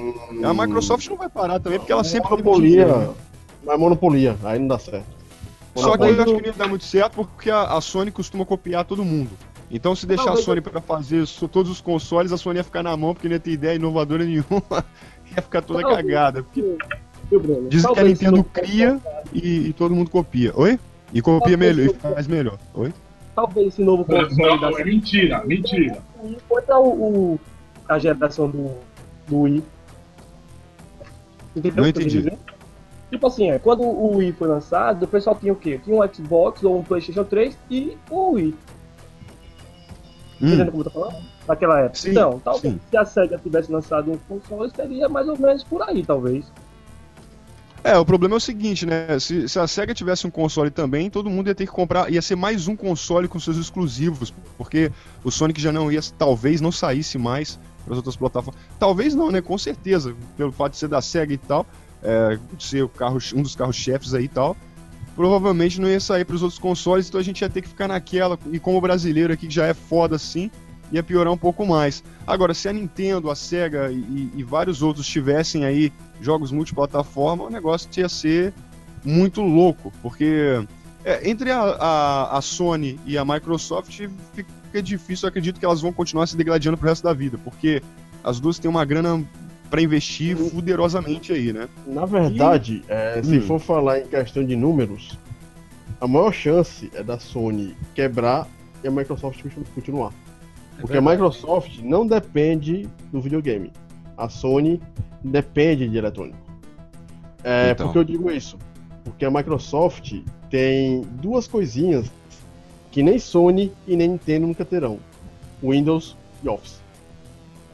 Ó, por mim, se- então assim, por mim, se continuasse, se tivesse um console foda, lógico que vai ter sempre concorrente, não vai ter uma empresa só fazendo console, cara, dificilmente. Mas vai que acontece, vai que acontece de dar um boom aí, Deus, Deus que me Explodir, livre, Deus todo mundo- livre isso acontecer.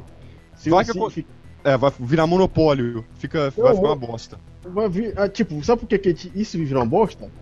É, Hum. Por exemplo, o seu computador deve ser processador Intel, não é? Hum, Você deve ter pagado no mínimo uns 800 reais, vamos dizer assim, vamos botar assim por cima, vamos ter que ser, pagou 500 reais no processador Intel. sim. É, o AMD, que é mais barato, vai, não vai ter o mesmo desempenho que um Core i7, beleza. Mas você vai pagar bem menos. Mas por causa do monopólio, você não pode ir numa loja, como aqui em Fortaleza, por exemplo, e pedir um processador AMD. Porque a Intel pagou as lojas para vender peças da Intel. Agora imagine isso. Você tem uma Sony, vamos- tirar a Microsoft. Você tem uma Sony com videogame só. Imagine o preço que ia ser dos videogames. Então existe um, um contra-argumento muito grande, né? Agora, aí pra gente, aí fica naquela coisa, os consoles a gente precisa de ter mais um pra poder jogar vários jogos aí exclusivos, que eram exclusivos somente e tudo mais. E se a gente tiver um só, fica num monopólio. Então foi um negócio meio louco isso daí. Bom, se todo mundo fosse de PC, a vida estaria resolvida, né? Porque PC a gente pode personalizar e foda-se. Agora, é isso, né? Eu espero aí que, que o futuro reserve coisas boas pra nós e que a gente possa jogar um Mario, um, um, um Zelda, um Metroid e um Sonic e, e derivados, etc., em vários consoles. Eu acho que seria foda. Bom, vamos passar para é uma próxima. Passa. Boa É, pergunta essa. Alguns jogos indie estão trazendo uma nova forma de fazer o velho.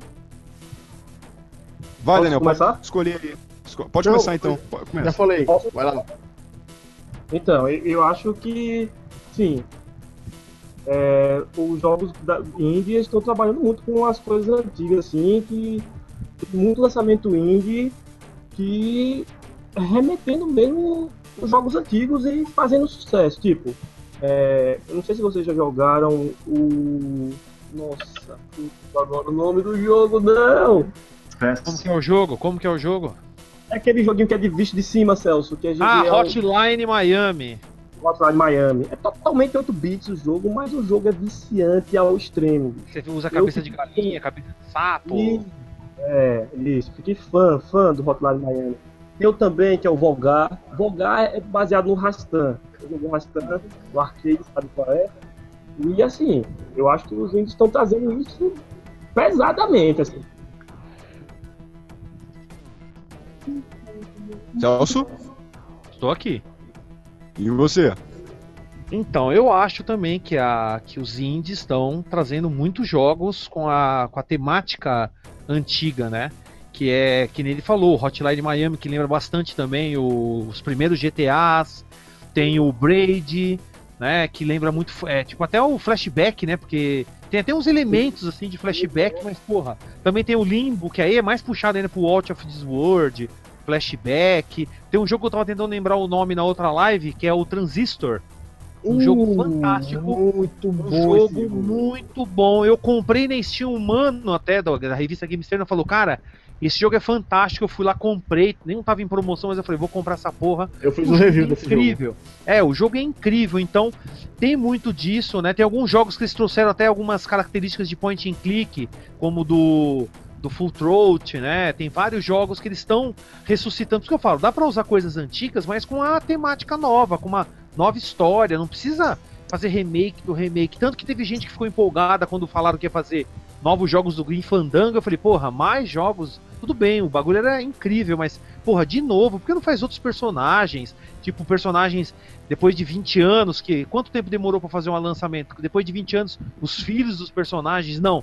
Continua fazendo remake do remake do remake. Eu, eu discordo disso veemente, né? Então, é isso aí, minha opinião. Com certeza o indie ainda salva.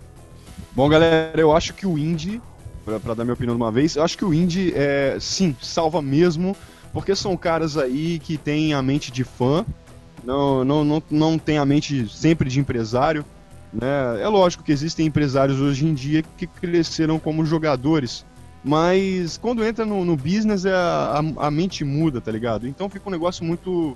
é foda. Agora, quando a pessoa tá num grupo menor, quando a pessoa. Quando é um programador, um jogo feito por três pessoas, ou duas, ou uma só, sabe-se lá.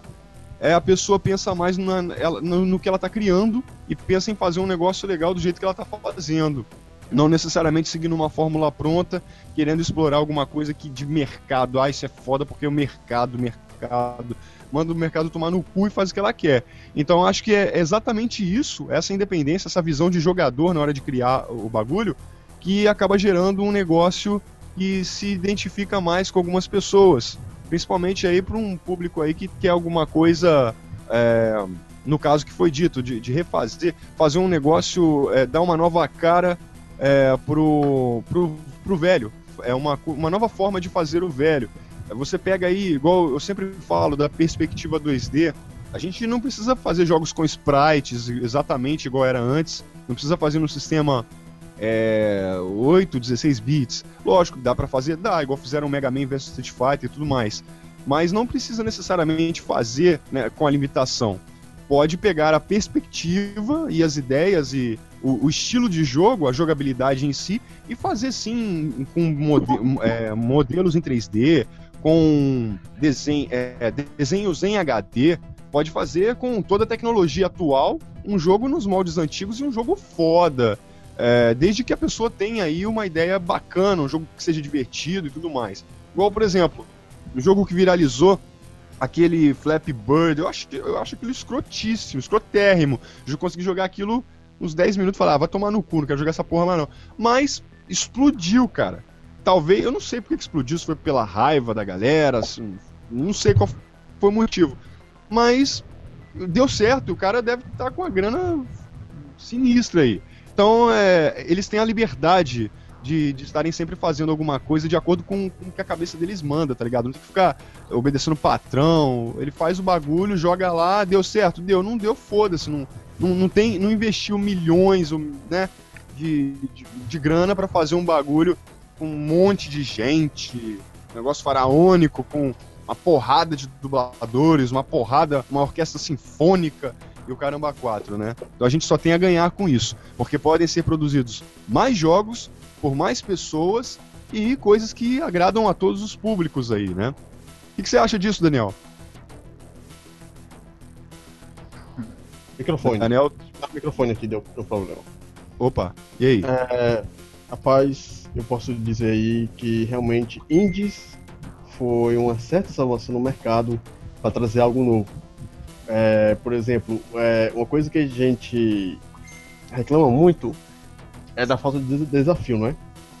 Se você pegar aquele jogo Super Meat Boy, é deixar derreter o cérebro da dificuldade que o jogo é nas fases finais do primeiro mundo.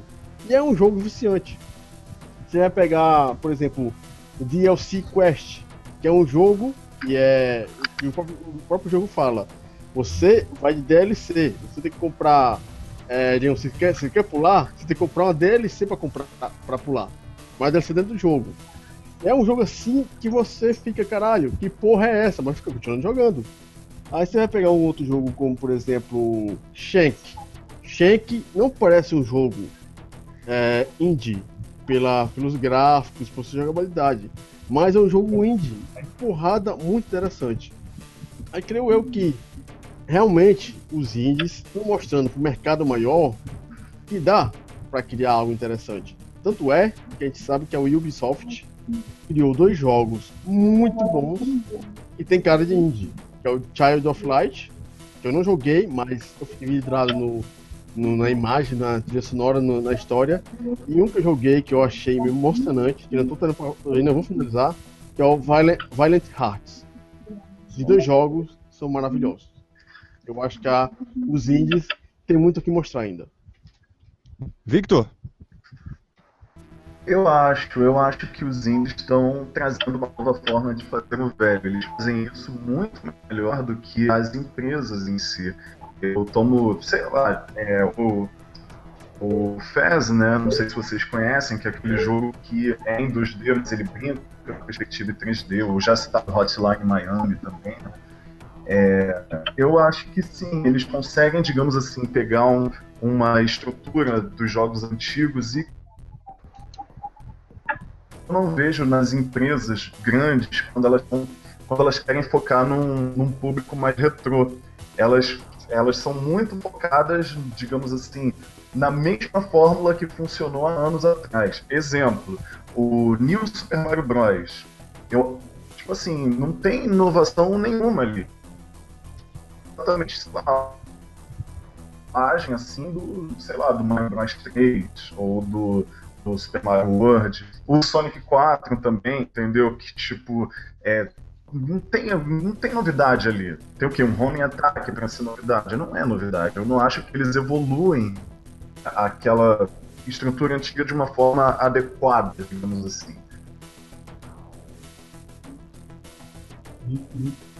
Uma nova forma de fazer os jogos antigos.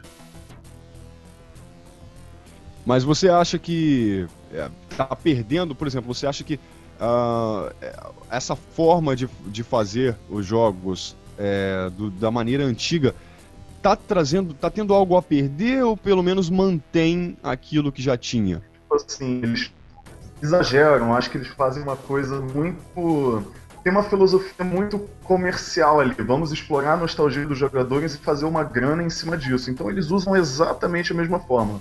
Exemplo, aquele Mega Man 9, Mega Man 10, que usa os gráficos 8 bits para apelar para o público nostálgico, aspas, sabe?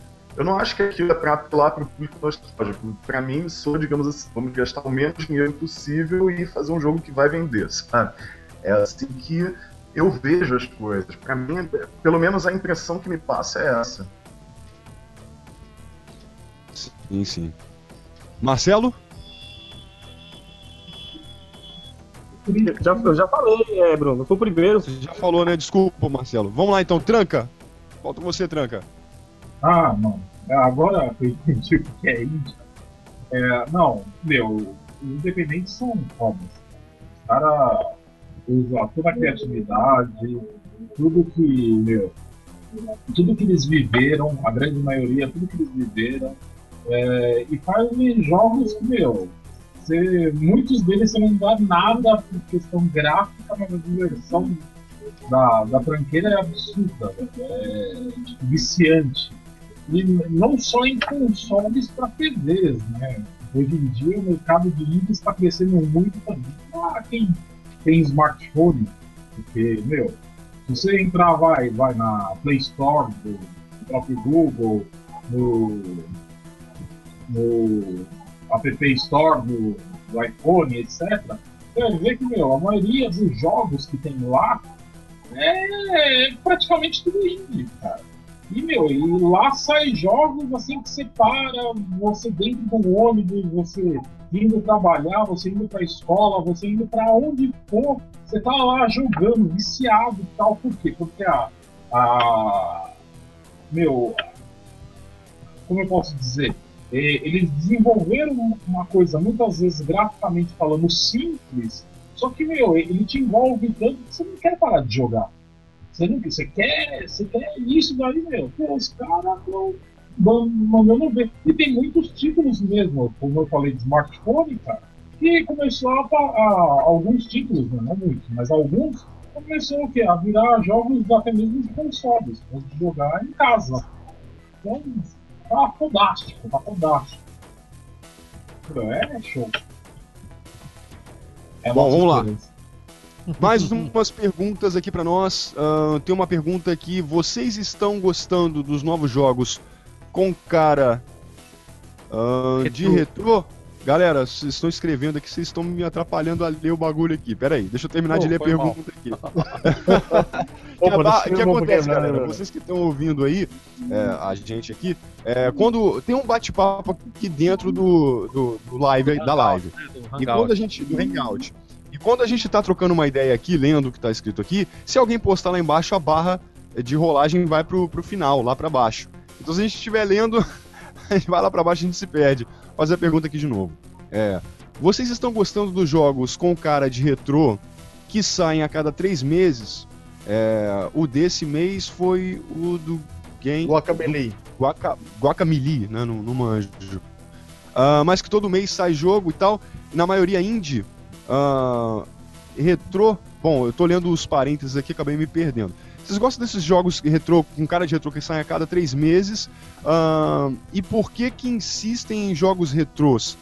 Tá perguntando se vocês gostam desses jogos retrôs desse tipo. Uh, e eu acho que, para dar opinião, talvez, né? É, por que, que eles insistem? O que, que vocês acham que eles insistem em jogos retrôs? A gente vai caindo mais ou menos no que a gente falou agora há pouco, é, talvez. É, eu acho assim que, de maneira geral, os indies criam jogos retrôs porque é, nós, nós aqui, a gente, que tem 25, 30 anos, somos os consumidores. Somos os consumidores desses jogos independentes.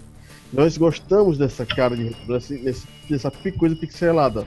E aí acontece que eles criam esse sisteminha, esse gráficozinho pixelado para justamente a gente comprar por 3 dólares, por 4 dólares, por 5 dólares. Basicamente isso. Eu acho que é para pegar a nostalgia. Mais alguém? Tem, tem eu, mano, ó. Só não, que eu tô falando que no caso, essa, essa eu, eu falaria. Como eu- essa eu não vou responder, porque como eu falaria. ba- Basicamente, ah, repetiria algumas coisas que eu já falei.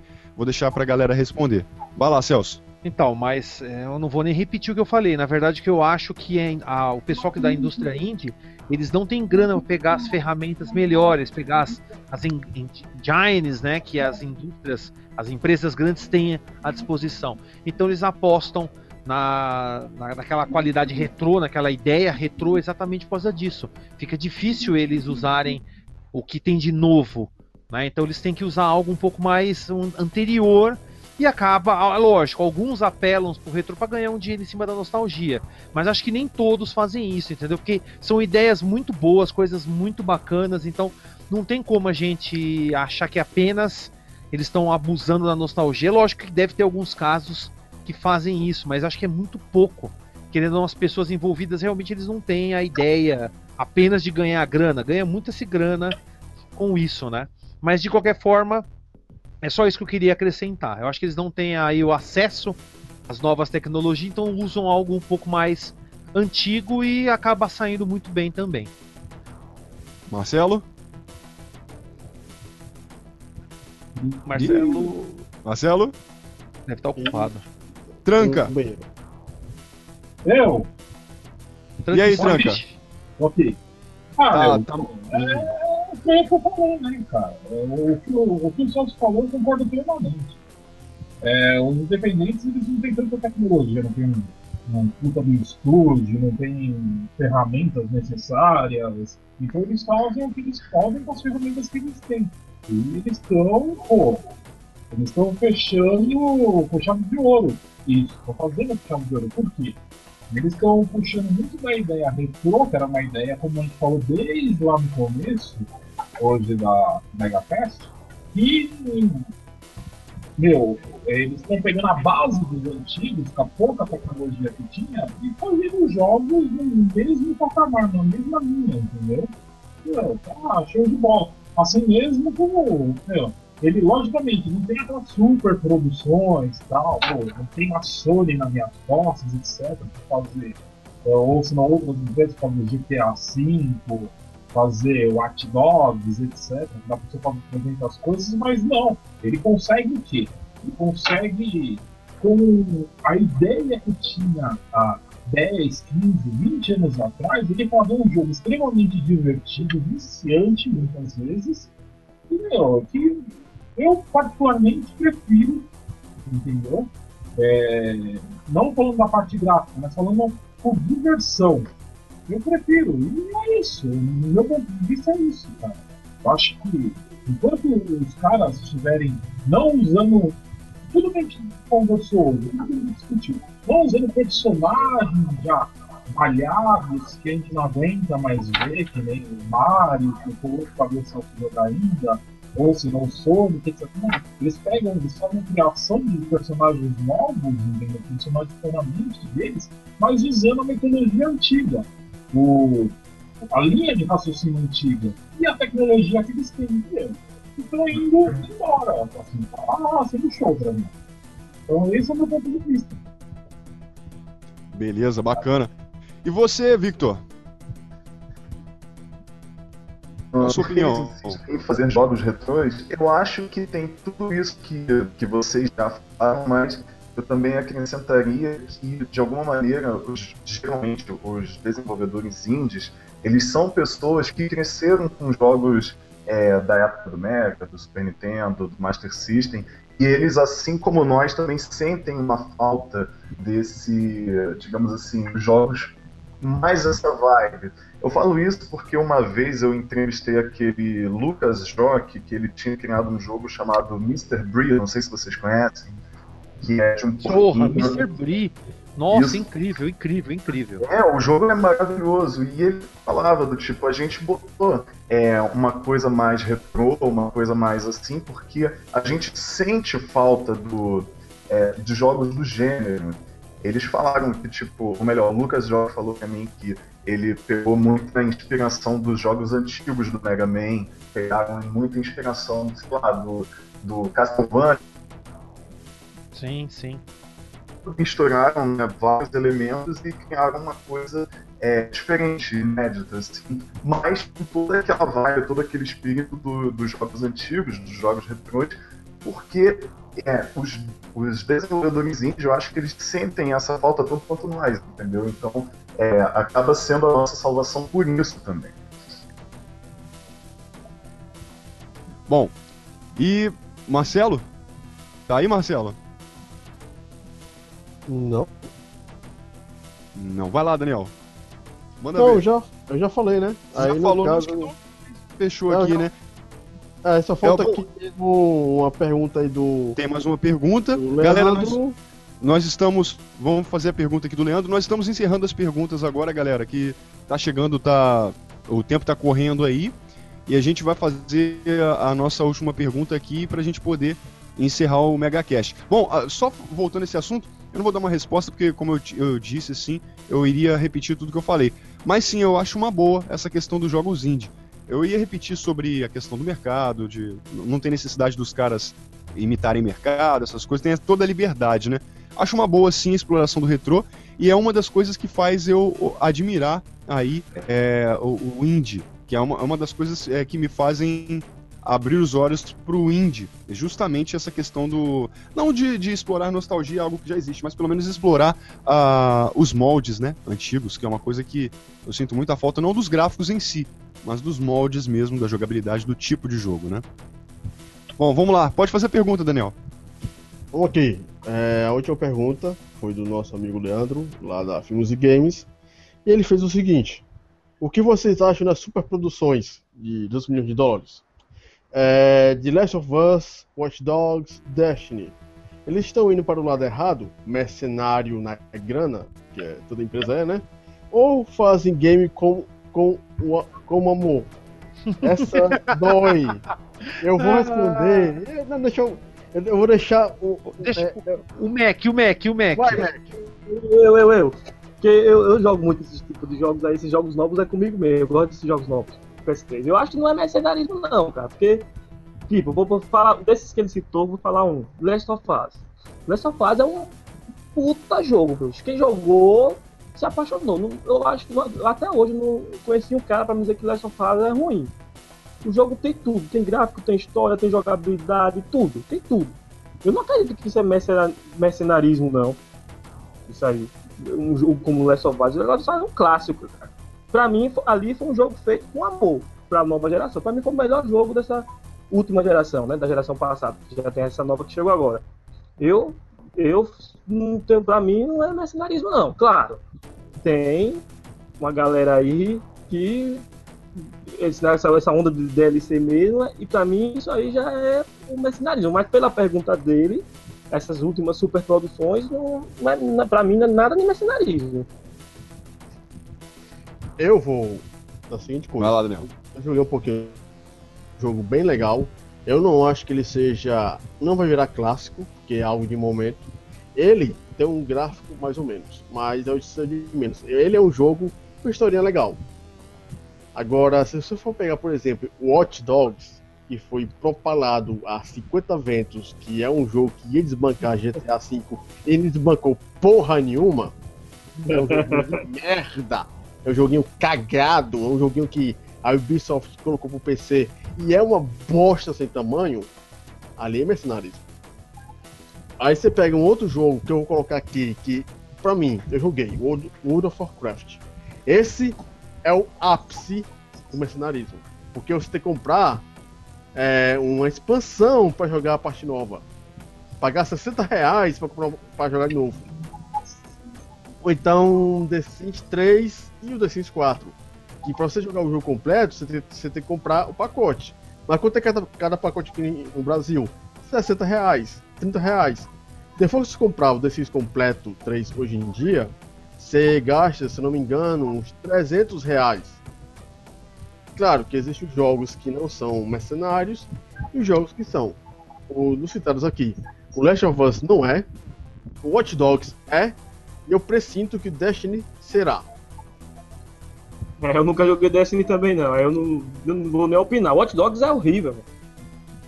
Eu deixo aqui que assim, pelo que eu li, Destiny vai ter. Você pode comprar as coisas em DLC e vai ter expansões no futuro. Expansões significa o quê? DLC paga. Mercenarismo. Para por aqui. Victor? Oi, oi. Bom, na verdade, eu não tive a oportunidade de jogar nenhum desses três jogos citados, mas eu acho que, que a empresa, como empresa, sendo bem, digamos assim, cético, né? Fazem o jogo com amor, sabe? Eu acho que eles fazem mais visando é, lucros, né? enfim, a repercussão, ter dinheiro, etc. E tal, blá. Mas, enfim, do tipo, pelo que eu conheço, é, todo mundo fala bem desse jogo. Eu vi uma live de um amigo meu, Ron, que tava jogando e o jogo realmente parece assim incrível. É, eu acho que, tipo assim, a gente não deve, ah, digamos, é, menosprezar uma super produção, porque às vezes sim, o jogo tem gráfico foda, o jogo tem uma trilha sonora orquestrada maravilhosa, tem conteúdo. Então, tipo, existem casos que o jogo é só super produzido, mas você vai exprimir alguma coisa dali não tem nada, sabe? Mas, é, enfim, tem de tudo, né? Eu acho que. é, enfim, eu não acho que seja só, digamos assim.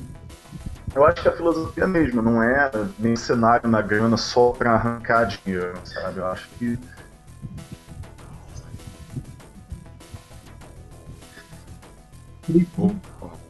Bom, vai lá, tranca. Acho Ah, que eu- parece. Eu acho E aí? que. Oi, Pode Pode falar. Pode. Manda ver. Bom, é, esses jogos que acontece? Eles estão explorando. Assim, tem alguns desses citados aí que eu não, nem conheço. Assim, eu acho que Dogs, também vou falar um pouco de GTA V, etc. Eles estão explorando um, um lado mais violento, né? Assim, a, a tendência deles, deles trazerem o pessoal é fazer coisas que eles não fazem no dia a dia, né? E sei lá, cara, assim, questão de gráfico, eles são excelentes, mas jogo em si, história, o Watch Dogs eu, eu dei uma mexida nele, eu odiei. E sei lá, eu acho que se eles continuarem nesse patamar não vai dar muito certo não. Eles querem fazer um negócio, foi bem como o Daniel falou. é, fazer com que o cara compre o que eles, é, o que eles mostram que são legais, mas e, e se decepcionar? Entendeu? E se vier aquela decepção? O Watch Dogs foi uma decepção, no meu ponto de vista. E eu acho que, meu, se ele ficar com o mercado pensando assim, os caras estão explorando, literalmente. Mas se tá fazendo isso, não vai dar muito certo. Vai perder muito crédito, vai é, dar muito problema. Tem até. Eu não sei se esses outros dois aí eu não conheço, que tá citado na pergunta, mas. Sei lá, cara. Eu prefiro os antigão. eu antigão. É, eu sou, eu sou da época da, da mata, velho. Não tem jeito não. Sei lá.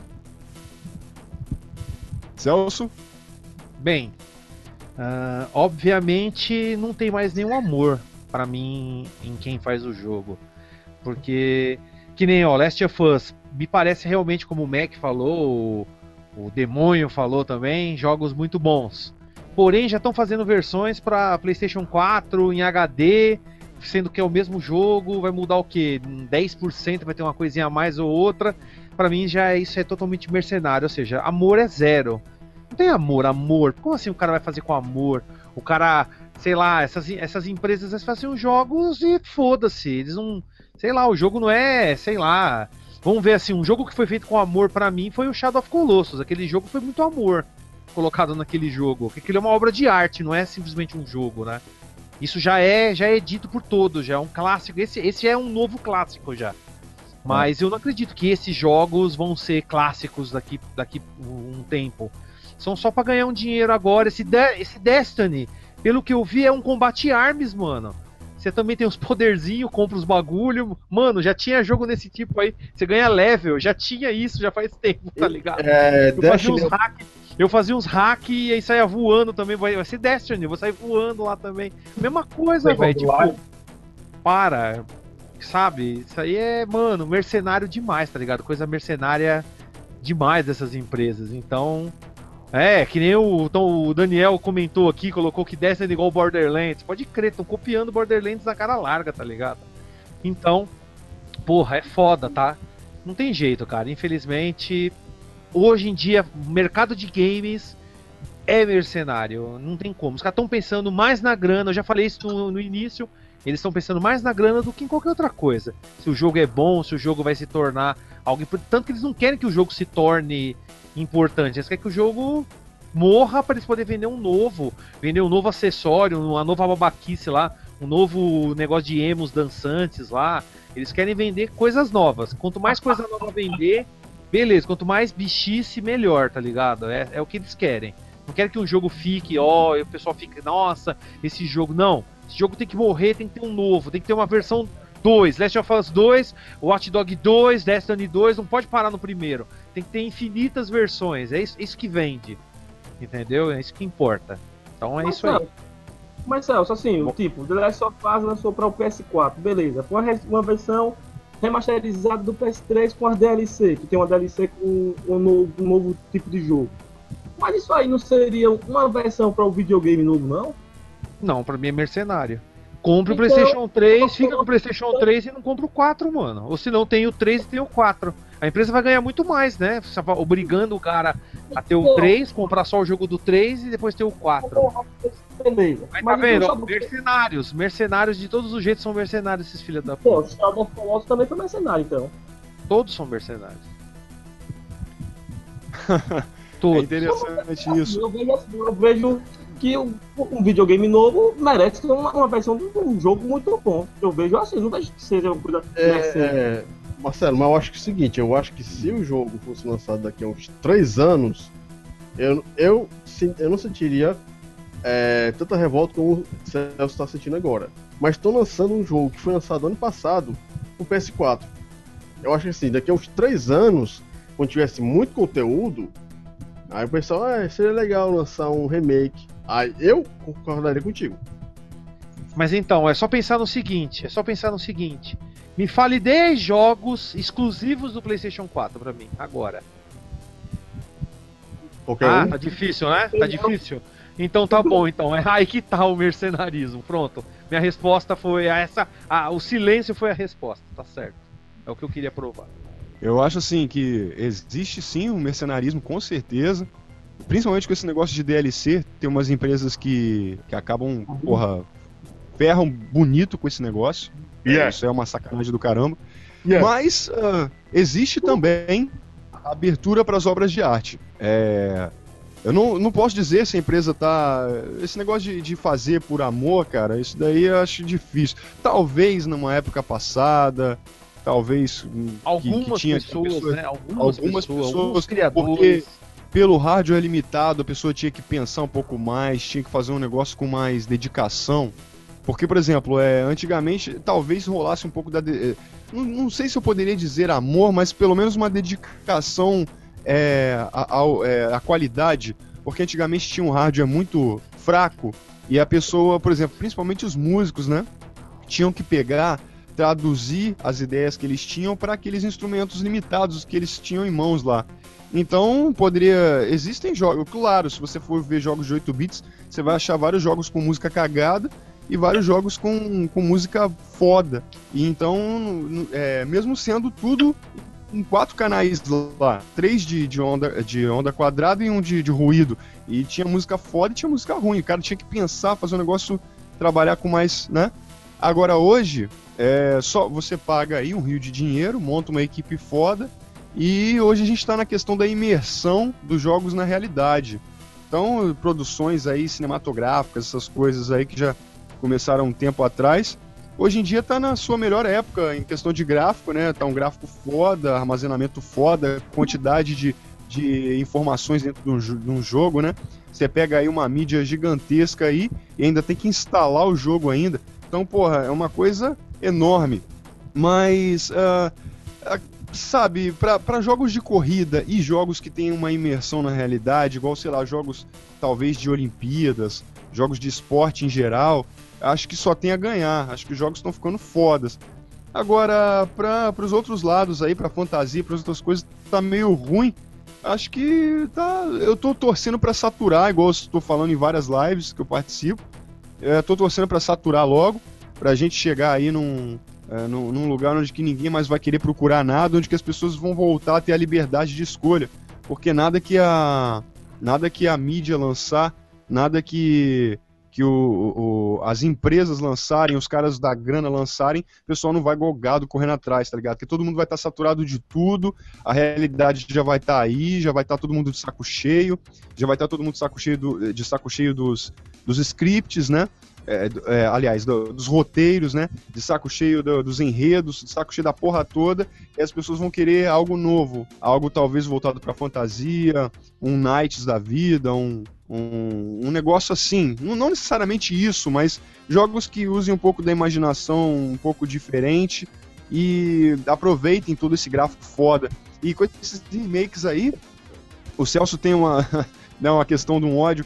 Eu vejo um ponto positivo e um negativo, né? Se for pensar igual ele falou, tem um ponto negativo. É, mas tem- também tem o positivo do- da pessoa que tem um console atual. É, Ela às vezes. é, tem gente que vende o console a- é, anterior para comprar um novo. Nos Estados Unidos eu não sei o que o pessoal faz. Tem gente que é, antigamente tinha negócio que. É, exatamente, isso que eu ia falar agora. Tem Jogam gente, fora. antigamente o pessoal pegava um, um computador e jogava fora. Um console talvez deve ser a mesma coisa. Então, ah, aí talvez eles precisem de uma, de uma versão, no- de um, de um jogo novo, é, do, do mesmo jogo é, pro, pro console no- novo. E às vezes eles fazem um remixinho, alguma coisa, é, atualiza os gráficos para poderem colocar um valor mais alto no jogo sem sofrer muita reclamação, talvez. Aí seria sim um, um- um, é, o enquadrar numa questão de caça-níquel. Mas a gente tem é, vários várias maneiras aí de estar trazendo um jogo antigo pra cá com preço mais justo. Não sei como é que estão os preços aí, se estão valendo a pena ou não. Mas eu espero que isso sature, cara. Na minha opinião, eu quero que tudo sature mesmo logo e que a gente possa, que as empresas possam voltar sem medo a produzir jogos é, em outros moldes, porque elas vão ver que não tem nada a perder. Elas não são obrigadas a fazer aquelas produções de mega rios de dinheiro, tá ligado? Que possa fazer um troço mais simples que agrade mais as pessoas. Quanto mais Bom, caro Luiz o acabou jogo, menos, menos número de jogos tem. É, pois é. O Luiz acabou de chegar aqui, Luiz Trindade. Eu não sei se o microfone dele tá funcionando agora, se tá tudo certo. A gente já tá a- encer... para encerrar o, o, o Ah, Megacast, cara, mas da última pergunta. fala com a galera aí, dá um oi pra galera, se apresenta aí. É, e, e tem a pergunta do Celso ainda também. Luiz, tá ouvindo a gente, cara? Talvez você esteja ouvindo, mas Acho que esteja ele tá ouvindo, mas não eu tá sei. podendo falar. Bom, então tá. Celso, então o Celso vai lançar uma pergunta pra nós pra gente poder encerrar aí o cast. Sim. É, É dentro uma um pergunta simples hábil. que a resposta tem que ser sim ou não. Sem explicações, sem porra nenhuma. Sim ou não. Escolhe a ordem da galera, Celso. Não, eu vou, eu faço a pergunta e eu faço a, a ordem aí. Na hora eu já coloco pra pessoa e vou falando a, a ordem na sequência. Pelo menos a ordem que tá aparecendo pra mim aqui. Então é o seguinte, a pergunta é simples. Como a gente. A, a- a ideia desse cast é a importância dos jogos antigos. E aí? E pra você? Os jogos antigos são importantes de verdade? Começando pelo Trunk Street. Vamos lá, meu amigo. Sim, muito bem. Agora, Vitor, você acha que é importante os jogos antigos? Sim. Sim. Você agora, demônio dos infernos. Caralho, sim! Sim, Mac, o que, que você acha? Sim, É importante os sim. jogos antigos? Sim, sim, sim. Não sei se o Luiz tá ouvindo, né? Mas provavelmente ele vai falar que sim também. Bruno, você, o que, que você acha? Porra, sim, São sim, importantes? sim, sem dúvida, cara. Completamente. Eu não vou nem falar assim, vou falar completamente. pra mudar um pouquinho, completamente, cara. Então pode ver que tudo que a gente discutiu hoje, todas as perguntas que nós fizemos hoje, tudo que nós desenvolvemos em debate, é exatamente essa importância. Querendo ou não, jogos antigos são importantes, exatamente por isso. A gente precisa deles como direcional, como norte, né, para apontar as, as novas gerações o que eles devem fazer, o que eles não devem fazer. Eu acredito que é o mais importante é isso. Então, obviamente, eles são extremamente importantes. Então, como o Bruno falou, nós vamos estar encerrando, né, o MegaCast. Antes do pessoal poder fazer a despedida, eu peço para que todos vocês que estão aí vendo ao vivo com a gente, não se esqueçam de adicionar esse vídeo aos seus favoritos, compartilhar nas redes sociais de sua preferência, como Facebook, Twitter, Alvanista, todos aqueles que você participar, Google Plus, dá aí uma compartilhada, ajuda, porque, querendo, você está gostando, está curtindo da live, está curtindo a live, se você compartilhar para um amigo, seu amigo também gostar, vai trazer mais pessoas Então, isso é extremamente importante que você compartilhe. Se você está gostando, melhor do que você doar dinheiro para a gente, dar um jogo, compartilhe. Compartilhando é muito mais importante para todos nós divulgar mais ideias, mais é, esses, esses, debates sobre jogos. Então agora cada um aí vai provavelmente vai se despedir. Vai lá, Bruno, você que é o host, faça as honras da casa. Beleza, então. Galera, isso que o Celso falou é muito importante. Estejam compartilhando, estejam curtindo, que ajuda a divulgar também o vídeo, o curtir. O, o like, né? No caso, uh, compartilhamento, é, as opiniões de vocês. Tragam amigos na semana que vem. Toda semana no mesmo horário, né? De 9 às 11 nós vamos estar aqui com o MegaCast. É, tragam eles, falem sobre as perguntas para eles. Todo mundo aí tem é, liberdade para perguntar. É lógico que a gente vai atender as perguntas até um certo momento, então a gente tem que fazer um malabarismozinho aí e tudo mais. Mas a gente está aí para isso, para trocar uma ideia com vocês, entre a gente e aumentar aí o, o é, difundir a cultura gamer, conversar sobre o assunto, não somente os, os antigos, como também um, pouco dos novos. É lógico que a gente tem uma formação antiga, uma base antiga, e a gente vai é, falar muito sobre jogos antigos, mas a gente vai variar muitos assuntos, vão ter aí várias coisas para se conversar. É, é, não se esqueçam também que nós temos o grupo do MegaCast, tá? No Facebook. Vocês podem estar acessando lá, fazendo parte. Só procurar lá MegaCast, você vai encontrar o grupo. E uh, a partir do grupo do MegaCast, o que, que rola lá? Toda semana é, rola uma votação. Talvez hoje mesmo ou amanhã a gente já vai colocar a nova votação com os tópicos é, para serem escolhidos para o próximo programa, é, os, os temas, né? E aí você vai escolher os te o, o, tema, vai votar no tema através da enquete, e na quarta-feira a gente encerra esse, é, é essa votação para partir para o modo de divulgação, né? Que na quarta-feira a gente já começa a divulgar o cast da sexta-feira. Então a participação de vocês é importante para tudo. A gente quer que vocês é, estejam opinando, é, escolhendo o tema, é, participando aqui com a gente, compartilhando, trazendo amigos todo esse bagulho aí que é muito importante pra gente. Que a gente. É isso, cara. Que a gente gosta é de conversar sobre games antigos, sobre cultura gamer, é, expandir o assunto e é, trazer novas opiniões aí. Bom, vamos lá, vamos fazer. Vamos nos despedir aqui, começando pelo Tranca. Tranca, fala sobre os seus trabalhos, sobre quem você é, o, que você faz, aquilo que você quiser deixar pra galera. E um salve aí pra galera. Vagabundo! Ah, além ser vagabundo. Bom, eu sou Franca, né? De vocês. É... Ah, eu sou, sou gamer, né? Das antigas. Eu ajudo, ajudo o máximo possível a galera aqui do, da comunidade Mega Drive. É, tô dando maior galhão aqui pra eles, assim, na camaradagem. Você que, tá, você que tá por trás, você que tá por trás do nosso site, então. Você é, é um cara super importante, cara. Entendeu? Sabe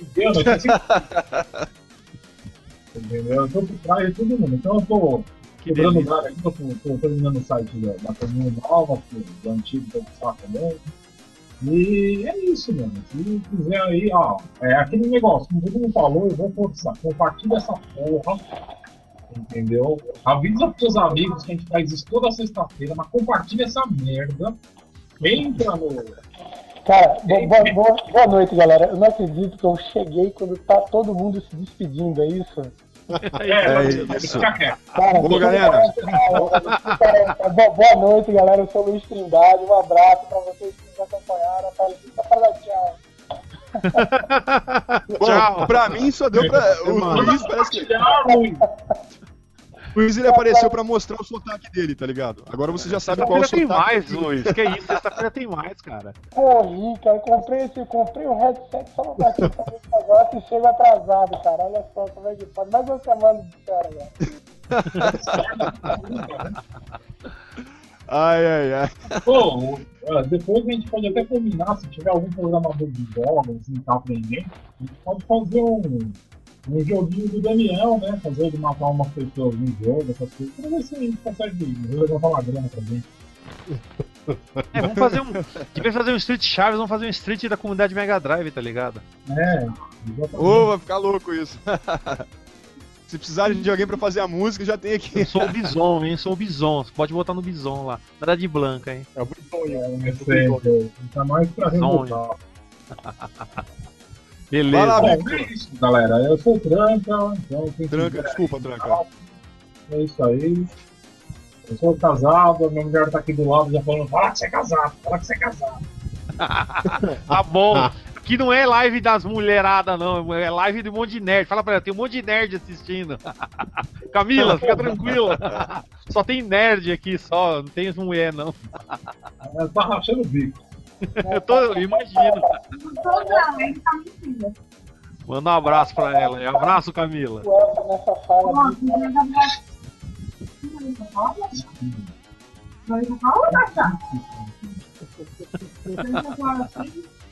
Tranca? e um Tá. abraço, e ele falou que abraço. Ah, tava mandando abraço. Beleza. Ah, sim, sim, sim. Então vai. Show de bola. Pro, passa pro Vitor agora. A bola pro E aí, Vitor. Victor? Fala com a galera aí, cara. Ah. Deixa o seu recado, fala sobre o seu trabalho, fala sobre as paradas pra galera aí. Então, eu primeiro gostaria muito de agradecer a vocês pela oportunidade de conversar um pouco aqui nesse podcast, né? E sobre meus trabalhos, né? Como vocês sabem, eu sou o líder do Planeta Sonic. Lá a gente fala do Sonic de todas as eras, a gente, enfim, não tem preconceito com nenhuma era. E tem o canal do YouTube, né? youtube.com.br Planeta Sonic, tem o, o, o nosso blog, planetasonic.com.br. E também tem a fanpage no Facebook, facebook.com.br Planeta Sonic Oficial. Enfim, querendo saber tudo sobre Sonic, pode acessar esses canais que vocês terão lá todas as informações que vocês precisam. Show de bola. Galera, e é bom mesmo, eu já dei uma navegada lá, é tudo sobre Sonic mesmo. Fiquei até perdido lá, cara. Tem coisa que eu nunca tinha visto na minha vida lá. Falei, caralho, isso, isso dentro do Sonic, isso, isso também, aquilo também. Então, pra É, quem né, gosta do Sonic. Eu acho muito interessante que o Sonic tem umas coisas assim que, que até eu, pesquisando, fico surpreso. É, sei lá, histórias, curiosidades, umas coisas assim bem diferentes, assim. É sempre bom, né, cara, ter uma equipe, uma galera dedicada a correr atrás de um material de, de algo que a gente gosta, seja, né, no caso Sonic, no meu caso também Castlevania, ah, eu adoro também, tem vários sites ótimos, e outros jogos em geral, né, tem, sempre tem uma galera que, que gosta, que vai juntando e faz aquilo com, com dedicação e esmero, e faz um, sempre um, um, um conteúdo bacana pra galera estar acessando, né. Então é isso. Galera, Planeta Sonic estejam acessando aí em todas as redes sociais possíveis. Todas as formas possíveis que o bagulho é, é louco. Vamos lá, Daniel. Fala aí, cara, sobre você, sobre. Né, faça. Faça é, as suas honras aí também. Alô? O microfone parece que tá bloqueado. Ah, agora sim. Desbloqueou. E aí, Daniel? Pois é, fala com a galera aí, cara. Nós temos aqui uma Omega Cash, o 0.6 agora, né? Que é importante Sim, senhor. Que já estamos aqui melhorando cada vez mais, trazendo assim pessoas novas. Eu sou Daniel Gomes, sou, faço parte lá da administração do Retro Games Brasil. Você vai lá no Facebook procura, Mega Drive. Você vai lá e procura também. E se você fizer alguma besteira, eu vou te banir de toda maneira. É... Aí no caso, eu sou também administrador lá da, do, do Facebook. Se você não gosta de alguma postagem, o problema é seu. É... O que mais aqui que eu posso falar, né? Que tipo, que eu tenho muito que agradecer aqui que eu fiz o convite pro o Vitor, ele apareceu de pronto. Gostei. É, espero que ele possa é, participar mais também. É, nós temos aqui, eu queria colocar assim em pauta. é, que nós temos lá as fanpages, temos lá no nosso grupo, né? Que é o caso do. Eu vi aqui para ver falar o endereço. Que lá é facebook.com groups comunidade Megacast, que é o, o grupo da, do nosso Megacast, né? É, e basicamente é isso. Eu espero que sexta-feira que vem vocês possam ouvir todo mundo aqui falar ainda mais de jogos antigos. Oi? Inclusive eu, que pretendo chegar na hora, não só para me despedir. Agora você vai chegar, né? Na hora, né? vai colocar o fone no Cabra. computador. e eu acho que semana que vem eu não estarei aqui. Mas vai estar Eu aqui. estarei. Aí a gente vai zoar aqui. Eu estarei aí no Sudeste, né? Visitando o povo do Sudeste agora. Se prepara pra passar calor, hein? Ah, mas calor que aqui não tá. Será? Você vai ver a camada, a camada de poeira cósmica nuclear que tem aqui, você vai ver o calor. Hoje tá um pouco inferno, né? E eu só tenho assim que agradecer mais uma vez pela audiência, né? Que a gente chegou a 21 pessoas dessa vez. E vamos ver se a gente chega assim, 40, 50, vamos lá divulgando, né, pessoal? A gente chega lá. Show de bola. Vamos lá, Marcelo. Fala com a galera aí, cara. Deixa seu, sua mensagem pra galera. Então, também sou como o Daniel. Se você fizer merda lá no- nos grupos do- da comunidade Mega Drive Retro Game, a gente bane sem, sem piedade. E eu queria agradecer a galera que tá sempre aí é, escutando as, as sextas-feiras, o MegaCast, cada vez mais subindo a audiência. Esperamos também que chegue, né, né Daniel? 100, 200, 300 pessoas Bom. escutando a gente. E é isso, cara. Eu só tenho a agradecer a galera aí e espero que tenham curtido o MegaCast de hoje. E aí, Luiz? Ô, Luiz, você chegou agora no, no final do segundo tempo, nos 44. Mas, pô, cara, você quer 45? falar alguma coisa? 45, né, cara? Já chegou, só, só faltou o juiz apitar o bagulho só. Mas Tá você tem alguma coisa tempo. falar com a galera? Tem alguma mensagem, alguma coisa? Não, eu, eu, eu sinto mal, cara, da mensagem assim, chegando no final, nem sei o que foi discutido, nem sei o que vocês falaram aí, eu esperando o tema, da, a pauta da próxima, da próxima matéria pra eu ficar mais confortável, mas pô, por hora eu sou o Luiz, ah, trabalho com, com, com design, já fiz umas, umas incursões aí até no, no Defenestrando Jogos lá na, na vinheta, talvez, acredito que boa parte do pessoal já Conheço, Já com certeza, cara. Tá sempre seu nome nas minhas vinhetas lá, pô. Faço Pois questão. é, cara. E assim, já, já vinha com vontade de participar do, do cast, muitas vezes acompanhei as versões anteriores gravadas a partir do momento que conheci a comunidade. E como já disseram, espero que, que as visualizações cresçam mais, espero que os temas se tornem cada vez mais diversificados e espero que dê contribuir sempre com o grupo, né? É, acredito que, como todo mundo aqui, é uma coisa que a gente faz por, por paixão, porque gosta, e é por isso que todo mundo vem aqui, é movido por paixão. Tá É certo. isso aí. É isso aí, cara. E aí, Celso? Bem, como todo mundo já disse, né? Eu sou o Celso Defenestrando Jogos e tem um canal aí no YouTube, né? Quem quiser pode procurar aí também, Defenestrando Jogos no Facebook, tem a página que você pode participar. E, poxa, dá uma, dá uma visitada lá, saiu o meu último vídeo aí, o Discordia Gamer, fazendo comparação entre Sunset Riders do Mega e do Super NES. Vai lá pra ver se você discorda da minha opinião e da opinião dos meus amigos que participaram lá, o, o Zemo e o Eremita, né? Que infelizmente deu 5 5 a 1 pro Sunset Riders, né? Sunset Riders do Super NES destroçou o do Mega facilmente. E aí que tá. Será que você concorda com isso? Vai lá e descobre se você concorda ou não.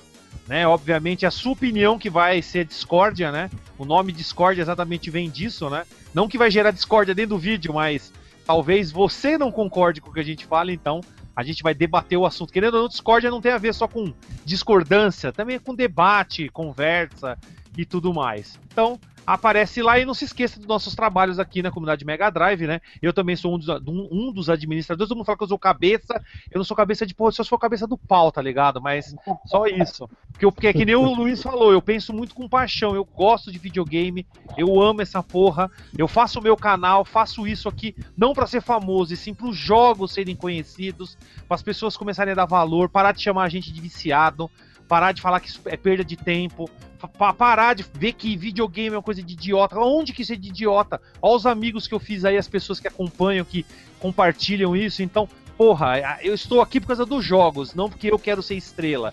Né? No meu ego, foda-se meu ego. Tanto que eu tô tirando um monte de gente lá do meu Facebook por causa disso. Quero que todo mundo vai se fuder. Fica enchendo meu saco. Ô, não compre isso no Nintendo 64. Sai fora se você vai lá encher o meu saco no meu, no meu Facebook. Eu vou te banir agora, seu corno. Então é isso. Aparece lá, não enche o saco, vê os jogos, não fica me enchendo, que vai dar tudo bem. Entra aí, participa. Cultura Gamer sempre vai ser nosso foco aqui. Falou! É, eu no galera, fato você não tem me banido. Mas- Oi? Ô Celso, então só uma brincadeirinha com o Celso, Bruno. Você quer minha opinião sobre o Cat Riders? Vai lá, põe lá, mano. Eu já dei opinião. O Super NES destroçou do Mega Drive, mano. Mega Drive é lixo, velho. Perto, em comparação com o do arcade, tá? Comparando com o do arcade Super NES, tem todas as vantagens, cara. Vai lá, Marnek. Vai lá dar sua opinião. Assiste lá e dá sua opinião, cara. Eu vou sim, tarde eu Vamos ver se você, vamos ver se você vai discordar. Olha, o vídeo é bacana, eu, eu tava assistindo, tava assistindo o Discordia, assistam mesmo que é bacana. Eu não terminei de assistir eu deixei pausado, eu tava fazendo uma porrada de coisa ontem, aí eu, eu assisti, sei lá, uns, uns 80% do vídeo e, e dei a pausa lá. Mas, porra, eu tava curtindo muito, cara. Celso criou um quadro aí foda, e acho que vocês gamers aí vão ver um negócio de- é, diferenciado aí e bacana, tá? É da hora Esse mesmo. Discord, esse Discord eu não assisti ainda. Terminando a gravação aqui, eu vou cair lá pra ver. Eu gosto muito do estilão do Celso. O Celso faz aquele estilão mamilos, né, cara? Muito polêmico. E eu acho isso legal demais, cara. Acho muito, muito bacana. Eu lembro do primeiro vídeo do Defenestrando, cara.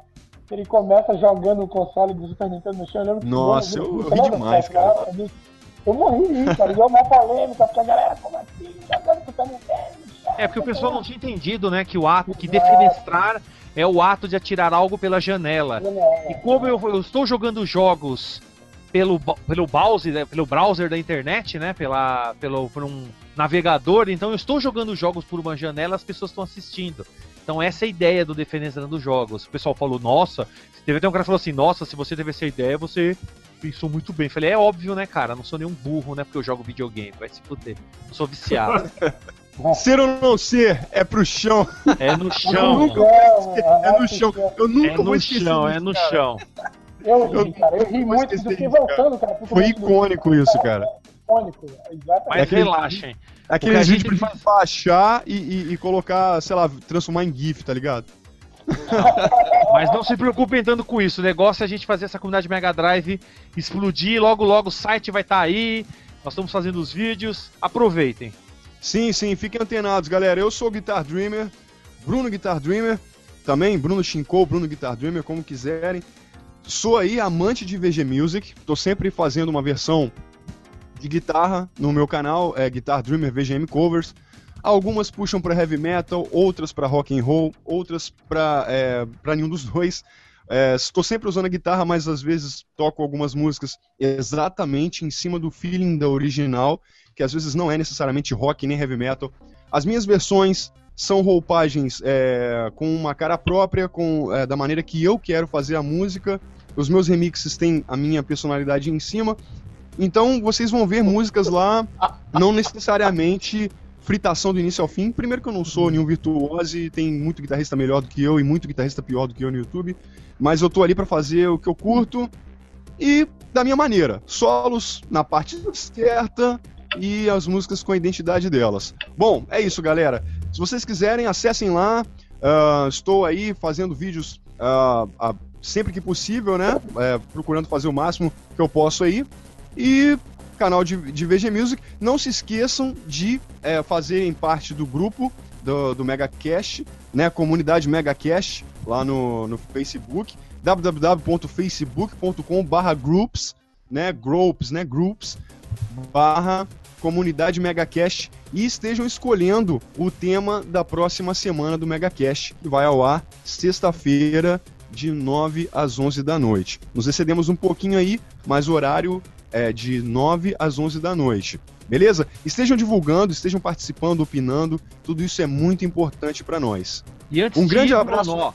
e antes Oi. de irmos, não esqueça, Daniel, você que tem o poder aí sobre o canal, coloque o link do nosso convidado aí do Planeta Sonic, do seu canal lá, do blog dele, Sim, coloca aí sim. dentro do MegaCast para que nossos- tudo. o pessoal RG, aí CPF, possa... conta bancária. Isso, coloca aí tudo, coloca tudo, o Patreon, põe tudo. Ah, e, e lembrando, lembrando, galera, em breve, é, eu tô devendo pra vocês, tá? Desculpa do- a semana passada. Essa semana eu tive correndo, produzindo algumas coisas de vídeo, estou profissionalizando meus vídeos. Estou levando essa bagaça muito a sério, tá ligado? Tô fazendo produções mesmo, levando a sério, eu quero trabalhar com esse, bagulho. Tô levando a sério pra caralho mesmo. E eu tô eu produzi algumas coisas de vídeos, tutoriais, algumas coisas. Então não deu pra eu fazer o upload da versão com trilha de fundo, versão MP3 do MegaCast da semana passada. Mas nesse final de semana ainda eu vou é, pegar essas trilhas, é, é, essas, é, esses megacasts da semana passada e dessa semana, e vou colocar aí uma música de fundo e tá disponibilizando a MP3 para vocês que querem ouvir aí no iPod, iPad, aí isso, aí aquilo, aí costela, aí rim, o que vocês quiserem ouvir, vocês vão estar podendo acessar a MP3 aí. Beleza? Aí, então acessem tudo, os links vão estar aí para vocês, comunidade Mega Drive em tudo quanto é lugar. Procurem-nos, conversem conosco, estamos sempre aí, todo mundo, todo mundo aí a- aberto para conversas, galera super gente fina. E é isso aí, comunidade Mega Drive, galera. Um grande abraço para vocês, até a semana que vem. E é isso aí. Videogame para todo mundo. Valeu. Falou! É, Falou. É isso aí. E próxima semana, no próximo Megacast, vai ser o Megacast de despedida. Que a gente passa mais tempo se despedindo do que fazendo